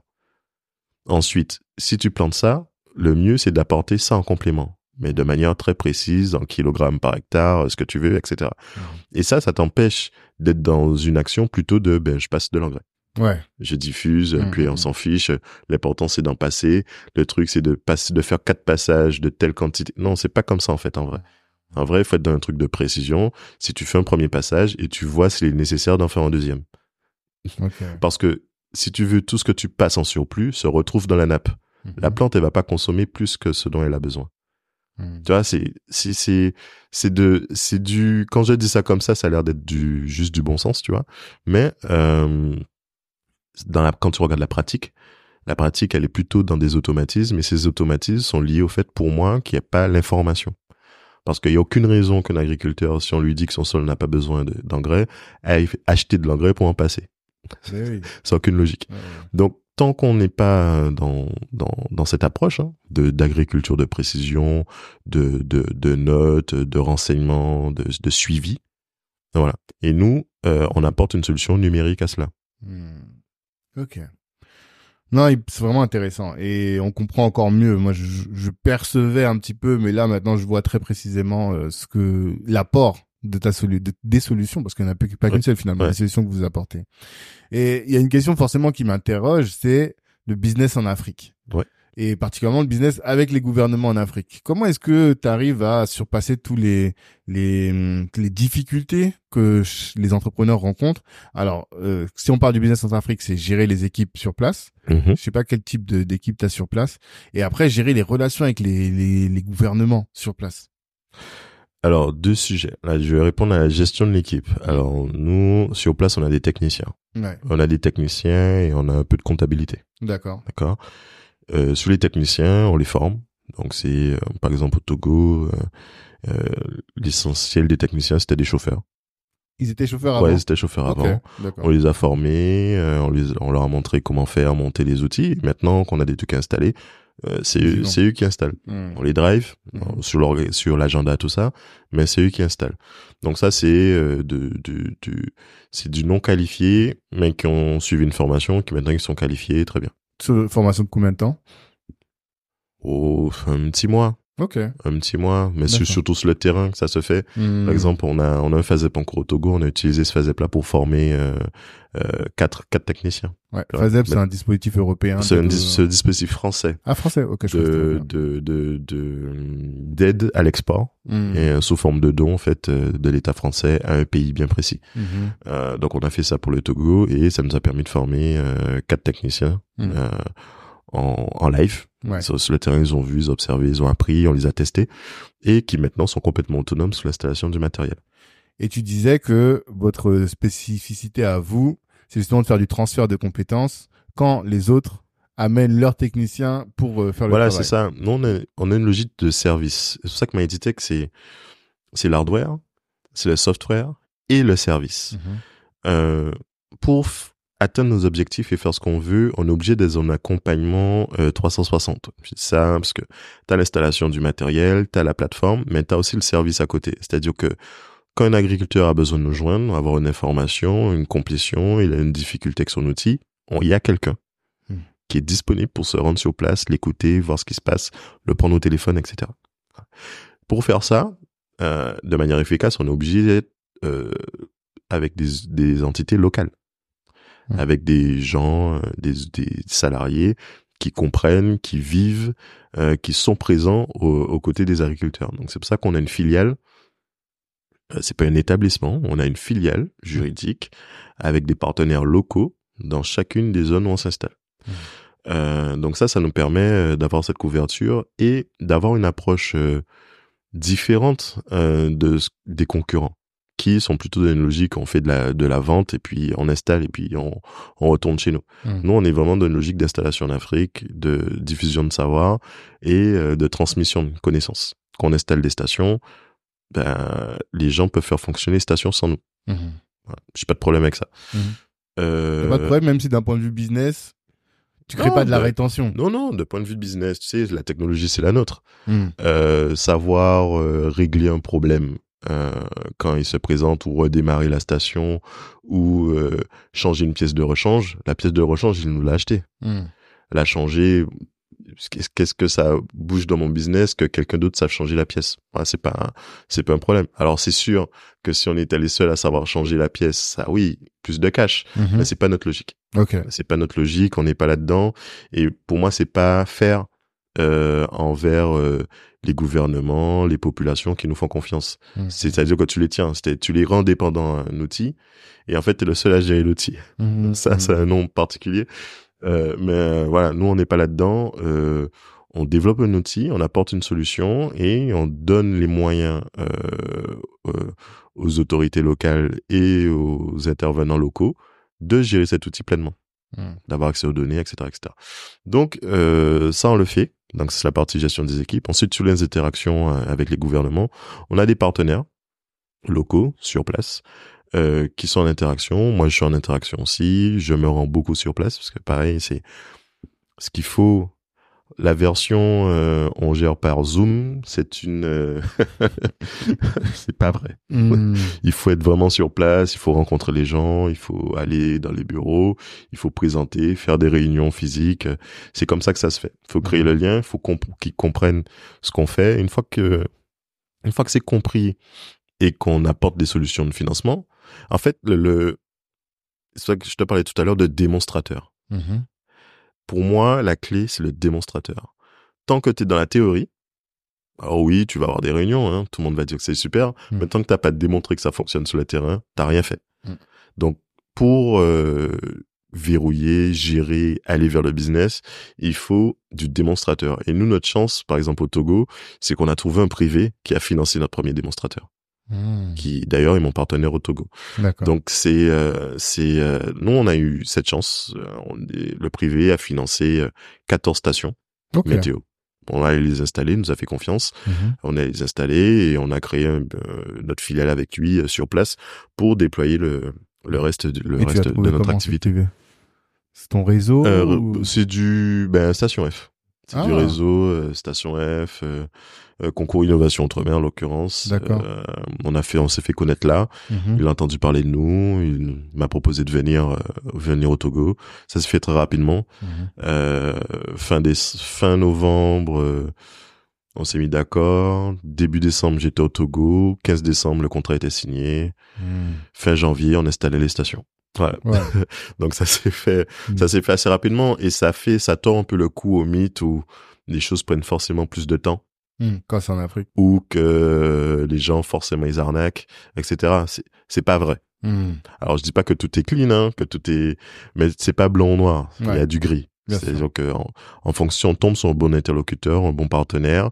Euh, on peut tout à fait faire des choses très rapidement et de manière très efficace euh, euh, dans les pays africains. C'est pas, ça s'est vérifié au Togo, ça se vérifie au Bénin. euh, on est en train de le faire en Côte d'Ivoire. Mhm. Et avec les gouvernements. Parce que moi, les souvenirs que j'ai quand je parle avec les, les dirigeants, en tout cas quand je vais en Centrafrique, c'est euh, faut être patient, quoi. On donne un rendez-vous à 14 heures, les gars, ils arrivent, enfin même putain, à 10 heures, ils arrivent à 14, 15 heures, voilà. Ça, c'est sûr. J'ai pas de remède, aussi. mir- j'ai pas de remède miracle là-dessus. Il a vécu. Il y a, il y a, un- en fait, le, pour le deuxième élément clé, c'est la résilience. Mhm. tu vois? Donc Mm. euh, il faut être résilient sur les sur, sur sur les sujets il faut être patient il faut répéter les choses il faut euh, prendre rendez-vous et enfin il faut surtout comprendre aussi que c'est des euh, c'est des dirigeants c'est des dirigeants c'est des gouvernements ils n'ont pas qu'un sujet à traiter Mhm. il y a plusieurs sujets une une euh, une urgence en chasse une autre donc euh, il faut être patient euh, être présent Mm. euh, prendre la place et ensuite Ouais. si le produit est de qualité et que ça répond à une problématique, il n'y a pas de raison que ça se passe pas. Mais là, on sait que ça répond à une problématique. Après, la difficulté, c'est de leur de le démontrer, quoi. Alors là, t'as dit, vous avez réussi à, à- à- grâce au démonstrateur à hum, à prouver. Mais j'imagine qu'il y a un gros travail à faire parce que est-ce que c'est quelque chose que hum, les gens connaissaient déjà et donc vous, vous êtes arrivé, vous avez pu plus facilement rentrer ou bien il faut d'abord faire ce travail d'awareness même auprès des dirigeants? Ben, nous, qu'on est arrivé, qu'on a commencé à parler de ça, alors on n'a pas inventé l'agritech euh, ni les ni les stations météo, mais on l'a amené sur place. Euh, donc c'est des, ils avaient des idées de ça, mais ils l'avaient pas encore vu fonctionner forcément Mhm. dans ce cadre-là euh, sur place. Donc il y a forcément ce c'est c'est pas tant euh, la faisabilité, enfin en tout cas l'idée du produit qui réalise un service, Mhm. mais euh, c'est vraiment le fait que ça fonctionne sur place. c'est la- la- le, le toucher. C'est dans la théorie, ok, on Ouais. dit que ça fonctionne parce que ça a fonctionné en Guadeloupe, Mhm. mais tant qu'on l'a pas vu fonctionner sur le territoire national, Bien sûr. on n'a rien encore fait. Mm. Donc c'est là que le, le le démonstrateur est ultra ultra ultra important euh, dans pour toute technologie ou service. C'est-à-dire que quand on arrive et qu'on propose une technologie, une service, il faut qu'on il faut qu'on soit en capacité d'investir dans le démonstrateur euh, Faire la preuve. pour faire la preuve pour Mm. pouvoir avancer. Mais du coup, ça suppose que tu es sur une activité qui demande beaucoup de cash. En tout cas, d'avancer beaucoup de cash. Ouais, il faut avancer un peu de cash. Si on Mm. part à l'export sur ce qu'on fait, euh, il faut avancer du cash pour en ramasser. Hmm. mais euh, mais c'est un, un risque c'est un risque calculé hein. c'est Mhm. c'est comme tout euh, ça, ça demande un investissement en déplacement en temps euh, en structuration sur place etc en avance tu sais Mhm. par exemple on a des bureaux au Togo on a un entrepôt de stockage on a du matériel stocké des choses comme ça euh, on mène des activités euh, autour du FASEP là on est en train d'installer mais c'est ça qui nous permet le fait d'être prêt Mhm. à agir nous permet euh, d'être dans des discussions euh, plus avancées. Quand quand euh, quand un dirigeant nous demande oui mais vous faites ça mais est-ce que vous êtes déjà sur place? Et Ouais. qu'on répond oui ah ouais mais vous êtes où? Mm. Ah oui, on a, on a des bureaux, du stockage, tout ça dans telle zone du pays. Mhm. Ben, vous pouvez venir, ils viennent, ils voient. Là, on a, Mm. on a fait tomber euh, euh, un certain nombre de barrières. Et là, on commence à discuter, rentrer dans des choses Mm. plus précises. Et ça nous donne un avantage sur des concurrents qui, eux, sont dans l'hypothèse, dans le... Vous voyez ce que je veux dire Mhm. Donc voilà. Et vous subissez pas le. En fait, quand ils te voient toi arriver, est-ce qu'ils se disent c'est un entrepreneur français ou bien est-ce que c'est un entrepreneur guadeloupéen? Un entrepreneur guadeloupéen. Ouais. Mais eux, ce qu'ils- eux, c'est ce qu'ils se disent aussi. Parce que des fois, j'ai peur que. euh, Enfin, je me dis, est-ce que ça te sert ou est-ce que ça te dessert? C'est ça la question. Ah, vaste sujet. ça, ça, ça dépend, ça dépend du, du moment, ça dépend du sujet. Non, on est français. Hmm. Euh, quand, quand on arrive à la douane, quand on arrive à la douane, on sort le passeport, c'est un passeport français. On est Ouais. français. C'est pas un sujet. Ça porte pas de. En ce moment, il y a des sujets particuliers. Mhm. Euh, au début, c'était pas le cas. Maintenant, ben, le contexte fait que c'est un peu le sujet. Ça dépend du pays aussi Ouais. dans lequel on est. Euh, on a, on a, on a de tout. On a vraiment de tout. Euh, après, je pense que c'est le, il y a une question de feeling aussi. hein.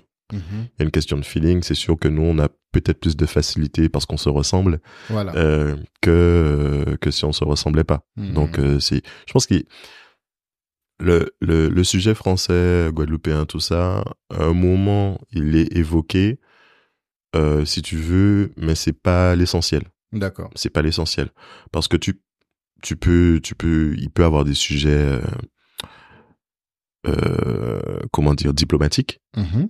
euh, mais les gens savent faire la part Mm. entre les relations avec le gouvernement français et les relations avec un entrepreneur français qui apporte une solution qui rend service au pays Mhm. et qui est d'une logique de transmission Mhm. tu vois?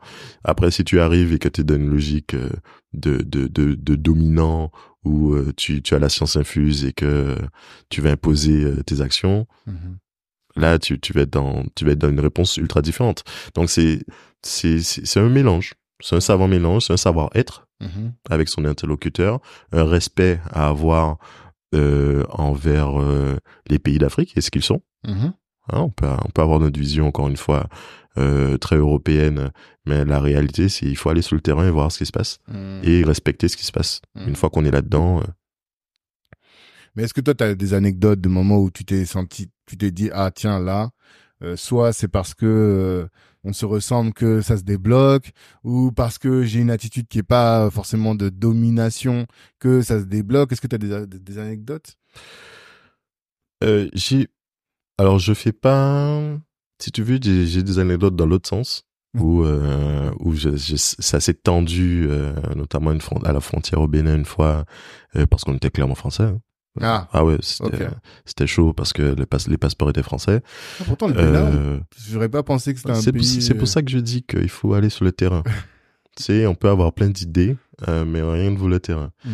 et mais tu, sais, je dirais pas que c'est le Bénin, je dirais que c'est la personne qui nous a contrôlé ce jour-là, Ok. tu vois? aussi. Et là, tu sens qu'il y avait un sujet. Mhm. Euh, sinon, euh, sur les sur les, les relations détendues, où je pense que c'est vraiment, euh, je pense que c'est avant tout un sujet de service, de service, de service et de et de façon d'être avec les interlocuteurs qui font que et pas, j'ai pas l'impression, en tout cas, je l'ai pas ressenti qu'il y avait un sujet de, de couleur de peau ou d'origine ou de truc ou de machin. J'ai pas, l'ai jamais ressenti. Je vois des, euh, je vois des gens qui me ressemblent pas, qui font du, du business là-bas. Je crois que c'est vraiment une question de, de, de savoir-être et de qu'est-ce que tu apportes vraiment comme solution pour le pays et quel est l'intérêt pour eux d'interagir avec toi. Mm. Une fois que ça c'est, c'est clarifié, euh, les autres sujets, alors, je dis pas qu'il n'y a pas d'impact, hein. Faut rester lucide. Mais c'est pas l'essentiel. Si on trouve toujours des solutions, euh, même si, euh, tu sais, même, j'ai rencontré des, on m'a proposé de venir au Burkina Faso, euh, installer des choses, euh, au Tchad, euh, au Mali, etc. Mhm. Donc, tu vois, c'est pas un, et ils, sa- ils savaient très bien, j'étais sur le stand, c'était le stand pavillon France, euh, ils savaient très bien que, qu'on était une société française. Donc, je pense que c'est pas, il faut faire une bonne distinction entre Mhm. les différents sujets. Et justement, ne pas se laisser embarquer euh, dans des dans des choses qui nous dépassent. Faut rester concentré sur ce qu'on a à faire, sur le business qu'on a à faire, sans prendre de risques euh, inconscients non plus. Hein. Mais voilà, on est là pour faire du business, pour apporter un service. Est-ce que ça intéresse? Oui, non. Si ça intéresse, je pense que tout ça passe vraiment au second plan. Ok. D'accord. Et euh, sur cet aspect-là qui demande beaucoup d'avancer les fronts, toi tu as dit que, euh, enfin j'ai lu pardon que vous avez levé pas mal d'argent, plus de 2 millions d'euros, si mes souvenirs sont bons. Alors on a levé, on a levé un million trois en equity, mais on a fait des effets de levier en tout, on était à au moins 3 millions. Mhm. Et euh, quel conseil tu pourrais donner aux gens sur ces sujets-là? Pour euh, réussir sa levée. Et moi, j'étais assez surpris que 3 millions, ça a été présenté dans les médias comme étant une grosse levée sur la Guadeloupe. et je savais pas, pour moi, c'était pas énorme, mais... Ben, euh, ben, oui et non. Et en fait, c'est ça le, c'est ça le sujet, si tu veux. C'est-à-dire que pour nous, c'est pour ça que j'étais content. Mm-hmm. J'étais content euh, qu'on a fait la levée parce que c'était, on avait beaucoup travaillé là-dessus. J'étais très content, mais j'étais content, mais en même temps, j'étais frustré Mm. Puisqu'en fait, euh, ça, ça se fait toutes les semaines à mm, Paris. Tu vois Et c'était une exception. Ça faisait un moment que ça s'était pas fait en Guadeloupe. Euh, donc il y a eu un, enthousiasme autour de ça, etc. que je que je respecte et que je comprends. Il n'y a pas de souci, c'est très bien. Mais euh, ça met le doigt sur un souci. C'est-à-dire que sous des projets de ce type d'envergure, il y en a plein d'autres. Je suis bien placé pour le savoir. Il y en a plein d'autres. C'est pas normal que ça soit aussi compliqué de lever. Mm. C'est vraiment pas normal parce que des, des, projets avec des solutions à de grosses problématiques, il y en a pléthore en Guadeloupe, il y en a un tas en Martinique aussi. Si on prend le, les DOM, on était à la Réunion, on était tous rassemblés euh, au mois de euh, début décembre. On l'a vu, il y a plein de sujets, euh, mais on galère tous. On a un point commun, c'est qu'on galère tous à lever. Mmh. On galère tous à, à, à mobiliser. Pourquoi? Parce que l'essentiel des acteurs qui ont les fonds, ils sont à Paris. Et dans le dans la logique parisienne, on est loin. Hmm. Et du moment qu'on est loin, c'est pour ça que je, depuis tout à l'heure je parle de la, légende du Zoom, etc. C'est une légende. Hmm. C'est-à-dire que c'est sympa pour faire une petite réunion rapide, mais pour parler des vraies choses, personne passe par Zoom. Et, et euh, du moment que les, les, les interlocuteurs investisseurs ne, se, ne sentent pas que s'ils t'appellent pour venir dans l'après-midi dans leur bureau, t'es pas là, il y a un problème. Nous, qu'on a levé, j'ai pas j'étais j'ai passé euh, l'essentiel de mon temps sur Paris. OK. Quasiment euh, quasiment euh, allez quatre fois par semaine, j'étais dans le bureau du fond. Mmh. Discuter, avancer, tout ça, etc. C'est énorme. Ouais, c'est plus simple, plus efficace. Ils sont plus. Enfin, il n'y a pas de sujet de. On va pas leur en vouloir pour ça. C'est dans la nature humaine, c'est comme ça. Et donc du coup, nous, comme on est loin, euh, eux qui ont les moyens, la logistique, etc. pour investir, ben ils ont pas cette euh, facilité à mettre de l'argent chez nous puisque les contextes sont loin, parce que euh, ils ont leur vision de ce qui se passe là-bas qui est pas toujours positive. Hein. Quand on mm. parle quand on parle de la Guadeloupe euh, aux infos dans les trucs, c'est pas toujours positif. Ouais. Pour pas pas dire rarement mm. positif. Donc ils ont leur idée et du coup ça ça, ça, ça a des incidences sur nos actions. Et euh, localement, sauf erreur de ma part, on n'a pas encore de fonds à un niveau euh, suffisant pour mettre 2, 3, 4 millions dans 5, 6, 7 projets par an. ça, ça n'existe pas. Euh, que je sache, sauf si ça existe, je suis pas au courant, mais pour que je sache, ça n'existe pas. Donc on a ce retard-là, on a et nous, ce qu'on a mobilisé, le fonds qui a mis de l'argent chez nous, à Pickup, mon premier contact avec eux, c'était 2017. Ok. C'était encore. C'était c'était c'était c'était 2017 et le premier contact que j'ai eu avec Alain, euh, il m'a dit ouais mais il voit pas comment ça a fonctionné quoi. On s'est recroisé l'année d'après, il m'a dit ah t'es encore là toi. tu vois. Et ensuite quand on s'est vu euh, quand on s'est vu en 2020, en 2021 on s'est croisé en décembre euh, dans une manifestation à Paris. Et je lui expliquais comment on avançait tout ça. Et il me dit ah ouais quand même. Ok bon. Allez on regarde le dossier. Mais tu vois c'est il faut qu'il tienne pendant quatre ans euh... ah c'est quand même. persévérance euh, ne rien lâcher montrer que t'es là contrecarrer toutes les prédictions négatives qu'ils peuvent avoir sur ton projet, etc., etc. Et ensuite montrer que t'as as la vision, t'as les trucs et que mmh. les choses peuvent s'actionner, qu'il y a un intérêt sur ton produit. Mais comment t'as tenu justement pendant cinq ans? Ah, j'ai fait la R&D, c'était toi qui développais? Les, les R&D, c'était, comme je t'ai dit, on était quatre. Ouais. Euh, Quatre les R&D, c'était nous. Sur les financements, on a commencé avec des fonds propres. Ensuite, euh, j'ai eu un business angel euh, qui a mis un peu d'argent. Ça fait 20 000 euros. Euh, ensuite, avec ça, on a fait un premier, euh, un premier démonstrateur. Donc, pas premier démonstrateur en Guadeloupe qui nous a permis d'enchaîner avec une expérimentation, une commande d'expérimentation par la région Guadeloupe de 230 000 euros. Euh, ensuite, on a fait de la BPI euh, en tout aux alentours de 200 000. Hmm. Tu vois, ça permet de. Après, si tu veux, c'est ça permet d'avancer, mais ça permet de- pas d'avancer vite. Donc Mhm. t'avances, mais t'avances avec tes moyens. Ouais. Tu, tâtonnes, tu trucs, tu machin, etc. Ensuite t'arrives, t'es comme ça. Ensuite juste là, il faut rajouter un peu. Ça te permet de sortir la tête de l'eau, Ouais. tu continues. Jusqu'- toujours, euh, voilà, forte. jusqu'à jusqu'à arriver au point où tu fais ta levée pour continuer à avancer. Mais in fine, comme tu dis, euh, 3 millions, c'est pas beaucoup. Ouais. Au niveau des investissements, des emplois, de la structuration, des frais fixes, etc., etc., ça, ça, ça finit vite, tu vois. Donc, il faut, et c'est là que on, est ambitieux, on est ambitieux. Sur les projets, je vois beaucoup de projets ambitieux, mais tu, t'es rappelé régulièrement et assez violemment à la réalité. C'est-à-dire que tu peux être ambitieux, avoir t'as un projet qui a le droit d'être ambitieux, t'as un projet qui a le potentiel d'être ambitieux, tu peux être ambitieux dans ce projet sans être euh, euh, fou. C'est-à-dire que là, par exemple, dans notre cas, on est sur de l'agritech, euh, c'est un marché de plusieurs milliards Mm. de dollars. Mhm. Ok. Euh, quand tu prends quand tu prends un pays par exemple comme le Togo, c'est 3 millions d'hectares de surface agricole utile, c'est 300 000 agriculteurs, etc. Toi, t'es sur un Togo qui est un petit pays en termes de taille, Mm. euh, euh, de kilomètres carrés. Euh, donc, tu vois, le potentiel il est énorme. Donc maintenant, c'est qu'est-ce qu'on met comme moyen pour aller attaquer le marché. Mm. Euh, Est-ce que c'est c'est un million? Non. Ouais, c'est C'est- les moyens qui vont te permettre d'aller attaquer les grands marchés. C'est un million, non. Mm, C'est c'est pas 2 millions, c'est pas 3 millions qui vont te faire attaquer ce marché-là. Bien sûr. Faut que tu ailles plus loin. Le million, le million te permet de sécuriser euh, ta techno, euh, de, de la valider, etc. Maintenant, pour aller attaquer ces marchés-là, déployer les forces commerciales nécessaires euh, et tout ce qu'il faut comme action, non, il faut plus de moyens que ça. Et c'est toujours la levée. Tu peux pas euh, sur le en t'appuyant sur la vente avoir suffisamment de trésor pour pouvoir développer. non, c'est dans notre secteur, non. Hmm. Dans notre secteur, non, puisque tu- les, les gars, tu vas faire une vente. Et surtout, si tu t'attaques, tu fais ça avec l'État. Ouais. Tu vas faire une vente avec l'État, euh, même si ton contrat, il est de, de X millions d'euros, ça va être réalisé sur deux ans. Mm.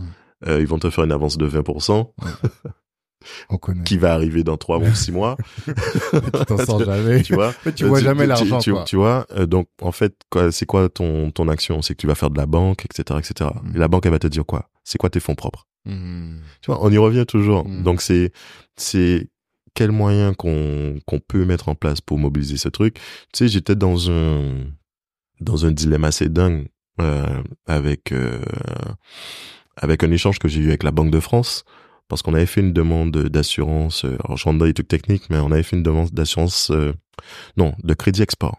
Mhm. Euh, et pour faire du crédit export, il faut que le BPI t'assure sur l'export. C'est-à-dire que euh, ils vont te prêter l'argent pour gérer ton export si un de leurs services t'assure. C'est-à-dire que s'il y a un problème, tu es remboursé. Ils prennent, tu vois? Ouais. Et pour faire cette demande d'assurance, nous on a pris un audit de la Banque de France. Et euh, j'ai un échange avec la dame qui me dit mais un si gros contrat. Comment vous gérez un si gros contrat? Je lui dis bah écoutez, on a on a bien vendu, Hmm. on a bien vendu, donc il y a un besoin, c'est estimé à ça, voilà, on demande le truc. Mais vous, est-ce que vous pourrez gérer? Est-ce que vous pouvez pas découper en plus petit? Hmm. Je dis mais si moi j'arrive pas du gouvernement et en disant que euh, on, on vous propose un contrat de quelques dizaines de milliers d'euros. En face, euh, on a l'Inde, Israël, etc., Ouais. qui apportent des solutions à 10, 20, 30 millions. Hmm, hmm, Les gars, ils vont pas nous regarder. Ouais. Donc on est obligé d'être au niveau. En même temps, on nous dit qu'on est trop petit pour gérer ce niveau-là. En même temps, on ne donne pas l'occasion d'être assez gros pour... C'est ça, ça, ça se mord c'est le- vraiment la queue. c'est le serpent qui se mord la queue. T'as aucune... euh, Il y a aucune logique là-dedans. Et la dernière réflexion qu'elle m'a faite, c'est qu'elle m'a dit, ouais, on vous a bien aidé déjà. Quand je vois qu'il y a de la BPI, euh, il y a du FASEP, tout ça, je dis ben oui, mais c'était quoi l'intérêt de l'aide? C'était d'arriver à ce contrat. Mm, Bien sûr. Donc euh, moi je l'ai bien utilisé l'aide. Elle est là pour ça. Donc euh, jusque là j'ai commis aucune erreur Mm. sur sur sur ma gestion. Donc on est dans le bon sens. Et là on dit ah oui c'est vrai. Mhm. Tu vois? Mais dans Le réflexe dans de le base, réflexe, l'état de- d'esprit, le truc, Ouais. Tout ça a pris énormément de temps Mhm. à se mettre en place, beaucoup trop de temps. Et finalement, on a loupé le coche pour le contrat, tu vois. Donc, si j'avais mon mon apport et mon cash pour accélérer sur dessus, on n'en serait pas là. Le contrat c'est déjà signé, on aurait géré. Tu vois, c'est c'est là que la gestion de trésorerie est ultra importante. Et euh, l'idée c'est pas de lever pour faire de la levée. Les sujets de valorisation d'ailleurs, c'est même pas. Tu sais, euh, les gens euh, maintenant, tu as une logique, notamment au niveau de la French Tech, le seul juge de paix, c'est la valo. Mm. La valorisation, tout le monde veut être licorne. Ouais. Ok. Moi, mon objectif il est ailleurs. Moi, mon objectif, c'est un autre truc. C'est rentrer dans le club des boîtes qui font du 100 millions de dollars de revenus récurrents annuels. Voilà. Mm. Et ça, c'est, euh, j'ai découvert ça il y a quelque temps. Il y a les, co- les licornes, c'est valorisation un milliard, et t'as les centaures Mhm. ceux qui font les 100 millions de dollars de revenus récurrents. Là, on est sur du business, du chiffre d'affaires, du concret. C'est ça qui m'intéresse, c'est ça ma vision, c'est ça mon objectif. Et pour ça, euh, ben, t'es obligé de passer par euh, une trésorerie confortable pour attaquer ces gros contrats, ces gros trucs, pour euh, même quand tu signes un appel d'offres d'une grande entreprise, les gars te demandent est-ce que tu seras en capacité de financer le projet et d'y aller jusqu'au bout le temps qu'ils te paient l'entièreté de ta facture. Tu vois? Donc tout ça c'est lié. Donc le cash appelle le cash et t'es obligé d'aller un instant T lever euh, et là clairement c'est pas un sujet de valo hein. là c'est un sujet de d'avoir les moyens pour atteindre nos objectifs et développer comme on a développé le marché est là il nous tend la main on a des solutions le besoin les clients les moyens sont là Euh, maintenant c'est à nous euh, d'aller chercher et de se positionner euh, Mm. euh, comme référence et encore une fois nous quand on répond à des AO ou qu'on est en concurrence avec des gens, encore une fois, c'est pas forcément des boîtes, hein, c'est des États Ouais. en face. Bah oui. Euh, C'est des États en face. Donc tout l'aspect relationnel, stratégie, sociétale a son importance. Et là encore, c'est des moyens et c'est du cash. Mais vous n'êtes pas baqué par euh, la French Tech ou quoi. euh, vraiment des, des États qui se disent, voilà, ça c'est quelque chose qui est stratégique pour nous. On va les, les, les baquer pour aller... Je, je viens de te dire, hein, Ouais. je viens de te dire, nous on a fait tout ce qu'il y avait à faire. On a le soutien de la BPI, on a fait le FASEP avec le ministère de l'économie, on est allé chercher tout ce qu'il y avait à chercher. C'est un cycle très long. Ouais. Après qu'on commence à rentrer, mais ça c'est de la subvention, c'est de la subvention de l'endettement. Une fois que tu arrives à la phase contrat. T'as que backup. Ouais, tout seul. Parce que la phase contrat, si on te demande des garanties, des trucs, tu l'as pas parce que tu es considéré comme étant une petite société. Ouais, c'est ça. Donc tu vois. Donc là normalement tu dois avoir un soutien bancaire, une garantie, tout ça. Mais la banque réagit en quoi? En en fonds propres. C'est quoi tes fonds propres pour qu'on puisse t'aider? Même Tu les vois? dispositifs de l'État. Enfin, en- quand je parle dispositifs d'État, c'est même euh, les services de l'État qui disent, euh, Oui, nous, on est derrière eux, quoi, tu Euh, vois. mais, mais tu, tu vois, tu, tu as, tu as ça euh, qui, t'as ça qui te dit, euh, t'as- de l'accompagnement des services de l'État. Tu peux pas dire que tu ne l'as pas, mais le passage à l'échelle, c'est toi, toi, c'est Ouais. toi et toi-même. Ouais. C'est-à-dire que tu es obligé d'avoir cette, euh, ce, ce, ce, ce pouvoir financier Hmm. pour euh, aller chercher euh, ce que tu as chercher. Tu vois, quand, quand, tu, quand tu arrives et que tu proposes à, à- à un client de lui installer 1000, euh, je- 1000 stations météo, Ouais. sa première question, c'est est-ce que tu es en capacité de produire les 1000 stations et de les livrer? Mm. Comment tu es structuré en termes d'équipe, etc. Donc ton équipe, avant d'avoir vendu les 1000 stations, elle doit être déjà constituée pour créer, gérer les 1000 stations. Mais il faut la, Et- et- la, mais- la, la trésor mais- pour tu euh, vois, constituer. c'est- c'est- c'est- le monde, il est comme ça. Tu, tu sais, tu es. Le monde, il est comme ça. Le monde européen, euh, occidental, il est... Mhm. enfin, cette auquel, partie-là est comme euh, ça. ouais, si tu vas aux. États-Unis, c'est différent. Il valorise la vision. Moi, c'est ce qu'on m'a toujours dit. Ouais. Si tu vas aux États-Unis, c'est différent. Le gars, euh, tu vas lui dire c'est tel projet, il va te dire j'en veux 1000, tiens l'argent. Hmm. C'est ce qui nous manque. Et tu vois, et là, tu, tu vas, tu vas créer tout ça. Mm. Là, on va te demander d'avancer les thunes pour, enfin, bref, tu Ouais, vois, non, c'est un vrai problème. c'est peu compliqué. C'est un vrai problème. Et euh, là, quand je t'entends parler, je sens que tu as une bonne maîtrise des problématiques, tu as une bonne maîtrise du business. Est-ce que tu te formes sur le business, j'entends? Euh, ma formation, c'est l'actualité. Ok. C'est-à-dire? Euh, moi, je suis très au taquet sur tout ce qui se passe euh, dans le monde, pas qu'en France, euh, aux Antilles, tout ça. Je regarde ce qui se passe en France. Je regarde beaucoup euh, tout ce qui est géopolitique. C'est-à-dire, euh, tu prends euh, Et ton petit déj devant BFM je travaille avec les infos en train de tourner en boucle. Ok. Euh, tu as ça. Ensuite, tu, je m'appuie beaucoup sur l'expérience. Tu, tu vois ce qui se passe. Euh, euh, t'as, t'as des bouquins, t'as des podcasts, t'as des trucs, t'as des Mhm. gens qui sont passés par là avant toi. Hmm. Et en fait, nous, c'est d'ailleurs, c'est, je dirais que c'est une erreur que fait l'humanité, c'est qu'on regarde pas assez le passé. Et on regarde pas tellement, on regarde pas. C'est tellement le cas qu'on n'arrête pas de reproduire les mêmes erreurs. Hmm. Tu vois. Globalement, l'ensemble des choses qui sont en train de se passer en termes de guerre, etc., etc., c'est déjà arrivé. Mhm. Et c'est déjà arrivé et ça a démarré dans le même contexte. Ouais. Tu vois? Et pourtant. Hmm. on reprend. Moi, j'ai une logique de regarder ce qui se passe, Mhm. euh, d'en tirer les conséquences et d'essayer d'apporter un- une touche différente pour que ça se reproduise pas. Donc, euh, dans, dans la gestion, le management, etc., j'ai une idée bien précise, mais je regarde toujours aussi ce qui s'est passé pour ceux qui ont réussi. Hmm. Comment, quelles actions ils ont menées, quelles actions commerciales, Mhm. quel culot, à quel niveau. Mais comment tu Euh, lis des livres, tu lis des podcasts Enfin, est-ce que as des livres précis Est-ce que as des Je suis podcasts très, précis? je suis très biopic. Ok, d'accord. Je suis très biopic. Je suis, euh, je suis pas très bouquin. C'est, Mhm. je, suis- je regarde des documentaires, je regarde les biopics. Euh, t'as, t'as des histoires hein, sur tous les mecs euh, qui ont, t'as les Bezos, les, Ouais. les, les Gates, les Hmm. euh, Steve Jobs, tout ça. En fait, Est-ce que tu as un exemple d'une qui t'a particulièrement inspiré? Tu t'es dit ah ça, faut que je mette ça en place dans ma boîte. Est-ce que euh, tu vois, euh, quand t'as un biopic de Steve Jobs, Ouais. celui avec Ashton Kutcher, Ouais. qui euh, qui reprend l'histoire et ça, ça m'a aidé commercialement D'accord. parce que quand tu regardes ça, euh, sa première vente, c'est en fait il se rapproche d'un de, de revendeur de, de matériel informatique en pièces détachées et euh, le mec il vend son produit et le mec lui dit ok euh, qu'il en achète euh, je crois que c'était euh, 200 Mhm. de mémoire ouais bref c'était 200 disons que c'était 200 Mhm. 200 de mémoire ils se mettent d'accord sur le prix etc sauf que Steve Jobs à ce moment-là il lui vend une carte mère et le mec comprend qu'il lui vend tout un ordinateur Hmm.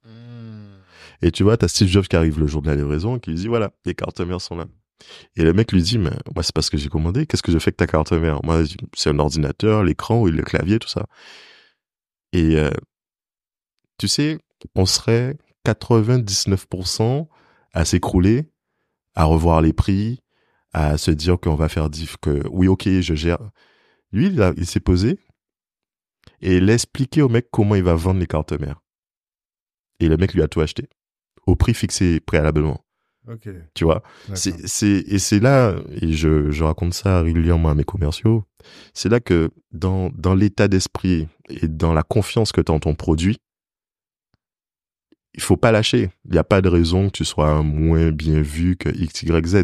Tu sais ce que tu as fait, tu connais les qualités de ton produit, ben tu vas les vendre. Et tu vas les vendre à ton prix. Au prix que t'estimes, parce que c'est toi qui connais la valeur de ton produit, ce à quoi il va servir et ce qu'il peut apporter à son acheteur. Donc tu dois dévendre tes arguments et pas t'écrouler comme ça euh, à la première contestation et dire ok je fais moins 50%. Tu vois, Hmm, ça a aucun sens. pas. Ça a aucun sens, mais bon, je sais que moi j'aurais fait moins 50. tu vois, mais c'est, mais ça, tu vois, ça c'est, euh, tu vois, les, les, les grands entrepreneurs comme ça, ils avaient cette capacité à rester doigt dans leur botte et pas s'effondrer. Mm. Et tu as une problématique qui surgit, ben tu l'affrontes avec tes arguments sans te décomposer, tu vois, et tu, tu, tu gères le, tu, tu gères le truc qui arrive et tu fais, et lui il a fait sa vente, ils ont eu le premier cash, ce premier cash là leur a permis de le faire leur premier levée de fonds, tu vois, il s'était écroulé ce jour-là, Mm. peut-être qu'on n'aurait jamais connu Apple. C'est clair. Tu vois. Donc c'est ça, c'est c'est ce genre d'histoire, de, de principes, de trucs, d'actions. Et puis tu apprends sous les erreurs. Hmm. Tu vois les erreurs. Si tu regardes euh, l'histoire de BlackBerry, ils ont fait un film dernièrement là-dessus. Tu regardes l'histoire de BlackBerry, t'as grosso modo tout ce qu'il faut faire et tout ce qu'il faut pas faire dans le film. D'accord. Et euh, tu, regardes ça, tu te dis ouais quand même punaise, voilà. Donc en termes de management d'équipe, de mindset, de vision, d'approche euh, de la concurrence, parce que pareil, l'histoire remonte. Hein.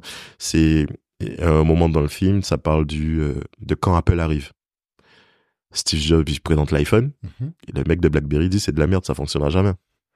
Mais tous ses collaborateurs lui remontent tous les chiffres qui montrent que ça ça ça va éclater, Mhm. et lui il reste positionné sur son truc. Mhm. Ça fonctionnera jamais, ça va s'éclater. Et, et il apporte pas les modifications nécessaires pour prendre le pas, pour prendre le pour prendre le, le, le, le train de, de, de, la- de- du smartphone, etc., etc. Donc, tu vois, c'est c'est ça, c'est ce genre de choses. Ta vision, mais quand même, ça t'empêche pas d'être à l'équipe, à l'écoute de tes équipes, à l'écoute du marché, à l'écoute de ce qui se passe, euh, de d'observer, de de faire les pivots nécessaires. C'est pas une honte Mhm. de faire un pivot, d'être trompé sur quelque chose ou le contexte a changé, ben il faut faire autre chose. Mm. Donc tu vois, c'est ça. Et ça, ça tu, tu regardes ces trucs-là, tu te rends compte que ben tous les grands, euh, ils sont passés par là et, tu, et tu vois quelles, que- quelles erreurs ont été commises pour une boîte qui est passée d'une valo de milliards, de plusieurs milliards de dollars à un truc qui n'existe quasiment plus parce que euh, il y a eu un sujet de vision et de gestion de la concurrence. Mm. Donc c'est tout, c'est voilà. Si tu me parles des inspirations, on est plutôt là-dedans. ouais. Hmm. Non, je comprends très bien. Je comprends très bien. Et effectivement, euh, les, les, les films et les histoires des hum, grands entrepreneurs, c'est une vraie source de. Ouais, c'est, en fait ils ont ils sont passés par où tu passes. Ils sont passés par où tu passes et euh, donc il y a beaucoup de choses à apprendre Hmm. parce qu'en parce qu'en vrai y a pas à notre échelle il y a pas tant de choses que ça qui a changé. Mm. C'est toujours les mêmes problèmes, c'est toujours les mêmes euh, situations. Après c'est comment tu les les solutions sont pas forcément les mêmes, mais c'est toujours les mêmes sujets. Donc tu peux observer comment il a réagi, quelles ont été les conséquences, est-ce qu'il faut réagir différemment, voilà, qu'est-ce qu'il aurait dû faire à ce moment-là, et peut-être toi te caler sur ça. Et c'est, pour moi, c'est, c'est des sources de, de, de, de, de connaissances incroyables. Et donc tu, tu regardes ça, tu, tu, tu t'adaptes, tu gères, euh, en conséquence, voilà. Ouais, c'est top. C'est top. Je vais chercher le film de Blackberry. Là. Non, mais titre, c'est, mais- c'était, Sur Netflix? En, non, non, j'ai vu ça dans l'avion. Ah, d'accord. Je crois que c'était sous la VOD il y a pas longtemps, mais, euh, Hmm. Bon, Mais je crois que ça doit être toujours là-bas, euh, là-dessus. Non, non, c'est tu, tu regardes, tu vois, tu te dis ouais, d'accord. Et tu, tu tombes toujours sur l'histoire du gars, des gars qui ont commencé dans un garage, ils étaient Ouais. à deux, euh, euh, ils ont, ils ont, ils avaient une belle vision. Après, pas forcément le bon état d'esprit. Ils ont trouvé le gars qui leur a mis le bon état d'esprit, qui les a poussés. Euh, ensuite, ça a fait ce que ça a fait, super boîte. Mais ensuite, il y a eu des limites. Mm. Et qu'il y a eu des limites parce que euh, euh, sujet de vision, sujet de dirigeant qui euh, a, a commencé à se dire qu'il va acheter un club de foot. euh, Enfin bref, tu vois. et, et tous les trucs. Et donc, t'as as tous les enseignements là-dedans. Mm. C'est-à-dire que tu fais ton business, mais il faut rester focus. Ouais. Faut pas t'éparpiller. Faut pas te voir plus beau que tu l'es. Il y a un gros sujet d'humilité. T'as un gros sujet de, de, de sur, euh, sur la relation avec les équipes. T'as- En fait, tu- tu- c'est assez complet et tu, il y a beaucoup d'enseignements à tirer euh, Mm. de, de, de ce genre de sujet. Tu vois ce qui se passe et franchement, euh, ça te permet de, de, de, de te définir, de réaxer, euh, de prendre conscience moi-même. Ah, tu te dis, ah ouais, mais ça, j'ai fait ça. Ouais. Ah, ben zut. Mm. Ou su- super, tu vois? Ouais, ouais, Donc, c'est, c'est voilà. Mais bon, c'est pas une erreur fatale. Parce que j'ai entendu ça hier, quelqu'un qui me disait, qui disait, euh, ouais, on, on glorifie les erreurs, on glorifie les erreurs, mais faut faire attention parce qu'il y a des erreurs qui sont fatales. Et euh, comment il s'appelle? BlackBerry, ils ont fait une erreur qui était fatale. Nous, ce qu'on veut, c'est faire des erreurs, certes, mais éviter les erreurs qui. Bon, si on peut éviter de faire des erreurs, c'est mieux. Ouais, toi, t'es comme ça? Ben, moi, je suis de la team, on a fait des erreurs, on s'en remet, mais si on peut éviter d'en faire, c'est mieux. C'est sûr, c'est sûr. C'est mieux, c'est mieux. Mais est-ce qu'après, ça crée pas une, euh, une aversion au risque et qui t'empêche de d'aller chercher les, les opportunités, de- de- de- d'être un peu fou dans ta... Ben, ça, c'est l'état d'esprit. Ouais. Ça, c'est l'état d'esprit. En fait, c'est quand tu fais ça, c'est où tu aimes le risque ou tu ne l'aimes pas. Mhm. Si tu n'aimes pas le risque, tu fais pas ce qu'on fait. C'est ça. Parce que tout ça, c'est du risque. Hein. Tu sais, tu, tu crées une boîte. euh, euh, quand tu fais des... Même si c'est avec la BPI ou etc., tu fais de l'endettement. T'es caution de l'endettement. Totalement. Si quelque chose arrive à la boîte, euh, c'est pour toi, tu vois. Donc, euh, il y a ce, risque. Le risque, il est toujours là. Mhm. Donc, il faut être conscient de ce risque-là, l'assumer, ne pas se laisser paralyser. Ça, c'est... Ça arrive régulièrement. Ouais, plusieurs fois par semaine, tu peux être Mhm. là, tu te dis, zut, c'est chaud. Ouais. Mais, euh, Mais y aller quand même. mais, mais tu y vas quand même. En fait, t'as, tu y vas quand même parce que t'as, en vrai, t'as pas le T'as pas choix. ça. T'as- Faut si tu n'y vas pas, qui va y aller à ta place? ça. Personne va y aller. Mhm. Donc, euh, t'as pas le choix et tu y vas, tu fonces. Mhm. Et c'est parce que tu vas y aller foncer que tu vas arriver à, à ton ambition Mhm. et à gérer ce que tu as à gérer. Vois, C'est, c'est, c'est, c'est- y a pas, de- je répète ça souvent depuis quelque temps, c'est, il y a pas de secret. Mhm. C'est un objectif, il faut bosser pour atteindre ton objectif. L'objectif va pas arriver à toi tout seul. hein. Non, c'est Donc sûr. euh, c'est, euh, il faut faire ce qu'il faut Mhm. euh, dans le respect de ton entourage, etc. Mhm. Mais il faut faire ce qu'il faut. Oui, d'accord. On est d'accord. En tout cas, c'était intéressant. On va arriver vers les questions de la fin. Euh, quelle routine t'as mis en place dans ton activité qui ont été game changer Est-ce que t'es un gars des routines déjà? Non, Non, je suis pas fan des routines, mais après t'as des routines qui s'imposent. Ouais, T'as des routines qui s'imposent. Nous on a une routine de codir les ouais. lundis. T'as beaucoup parlé de ça. Euh, voilà, c'est parce Tous que les mais en fait c'est à ce moment-là que tu réunis euh, tes, tes cadres, Mhm. euh, tu donnes les, les directives, la vision pour la semaine ou les deux prochaines semaines ou du mois, euh, que tu recueilles les remontées que t'as pas eu euh, en live, Mhm. que que tout le monde a une vision un peu de tout ce que tout le monde fait pour être conscient du, Mhm. du groupe Mhm. et qu'il est pas tout seul dans son couloir. Mhm. Donc ça c'est c'est une routine indispensable. Sinon après tu, tu, je pense que c'est difficile de gérer une boîte avec euh, autant de, avec des salariés voire plus que ça. Attends, in fine, on est 20, c'est beaucoup, et pas beaucoup. Ouais. Euh, t'es obligé d'avoir ça pour Et la combien dans le dans la réunion? 6. Six. D'accord. On est, ouais, 6, je crois. Pas Et c'est di- tous les directeurs ou directeur région, directeur... Euh... Euh, c'est plutôt, c'est plutôt par compétence. Ok. plutôt par compétence. Après, sur l'internationalisation, je gère en direct avec euh, les représentants euh, en, euh, sur les autres territoires. Mhm. Et après, on a euh, les, les services et les compétences euh, stratégiques de la boîte qui se réunissent tous les lundis pour discuter des avancées, des objectifs, voir où on en est, euh, Mhm. les, les euh, si tu veux, les qu'on appelle ça? Les points d'étape, Ouais. euh, le suivi, etc. Mm. Voilà, c'est ça Mhm. et s'assurer que tout le monde va bien, que, que c'est ok, et qui remonte aussi, puisque ben, maintenant je suis moins, de moins en moins en contact avec les techniciens terrain, Mhm. donc ils me remontent les Ouais, informations, euh, etc. pour euh, s'il y a euh, des, rem- des des ch- des choses à changer, Mhm. des attentions à apporter à tel pas, pas c'est quand tu fais du RH, c'est euh, l'être humain est comme ça, hein, c'est Mhm. chacun a besoin de temps en temps euh, euh, d'attention particulière, sûr, donc euh, des fois tu le vois et tu le fais, des fois tu le vois pas parce que t'es pas en contact, donc euh, attirer mon attention là-dessus pour pouvoir le faire, euh, pour euh, sécuriser l'ensemble. Mhm. Euh, voilà, c'est Et tu penses garder les mains dans le cambouis pendant combien de temps? C'est une volonté pour... euh, ben c'est c'est une volonté, c'est pour le moment c'est enfin pour le moment c'est une volonté, une nécessité et je pense et j'espère que ça sera toujours une volonté, Ah, même quand ça sera plus une nécessité. ok. Donc, moi je m'éclate euh, quand je code. Ok. Donc, euh, ouais, tu sais, faire les réunions et tu sais que c'est pas, C'est pas c'est pas, c'est, pas là où je m'éclate le plus. Là où je m'éclate, c'est quand je code, je crée. Donc, Mhm. euh, j'espère que je pourrai toujours garder ça. Tu délègueras plus facilement donc euh, le, le funding, enfin les sujets liés au levée de fonds ou les sujets liés à... Enfin, des sujets plus de dirigeants, tu peux les déléguer pour garder cette euh, compétence-là. C'est tout ce qui est compta, gestion Ouais, RH, ça, tout là, ça. ouais.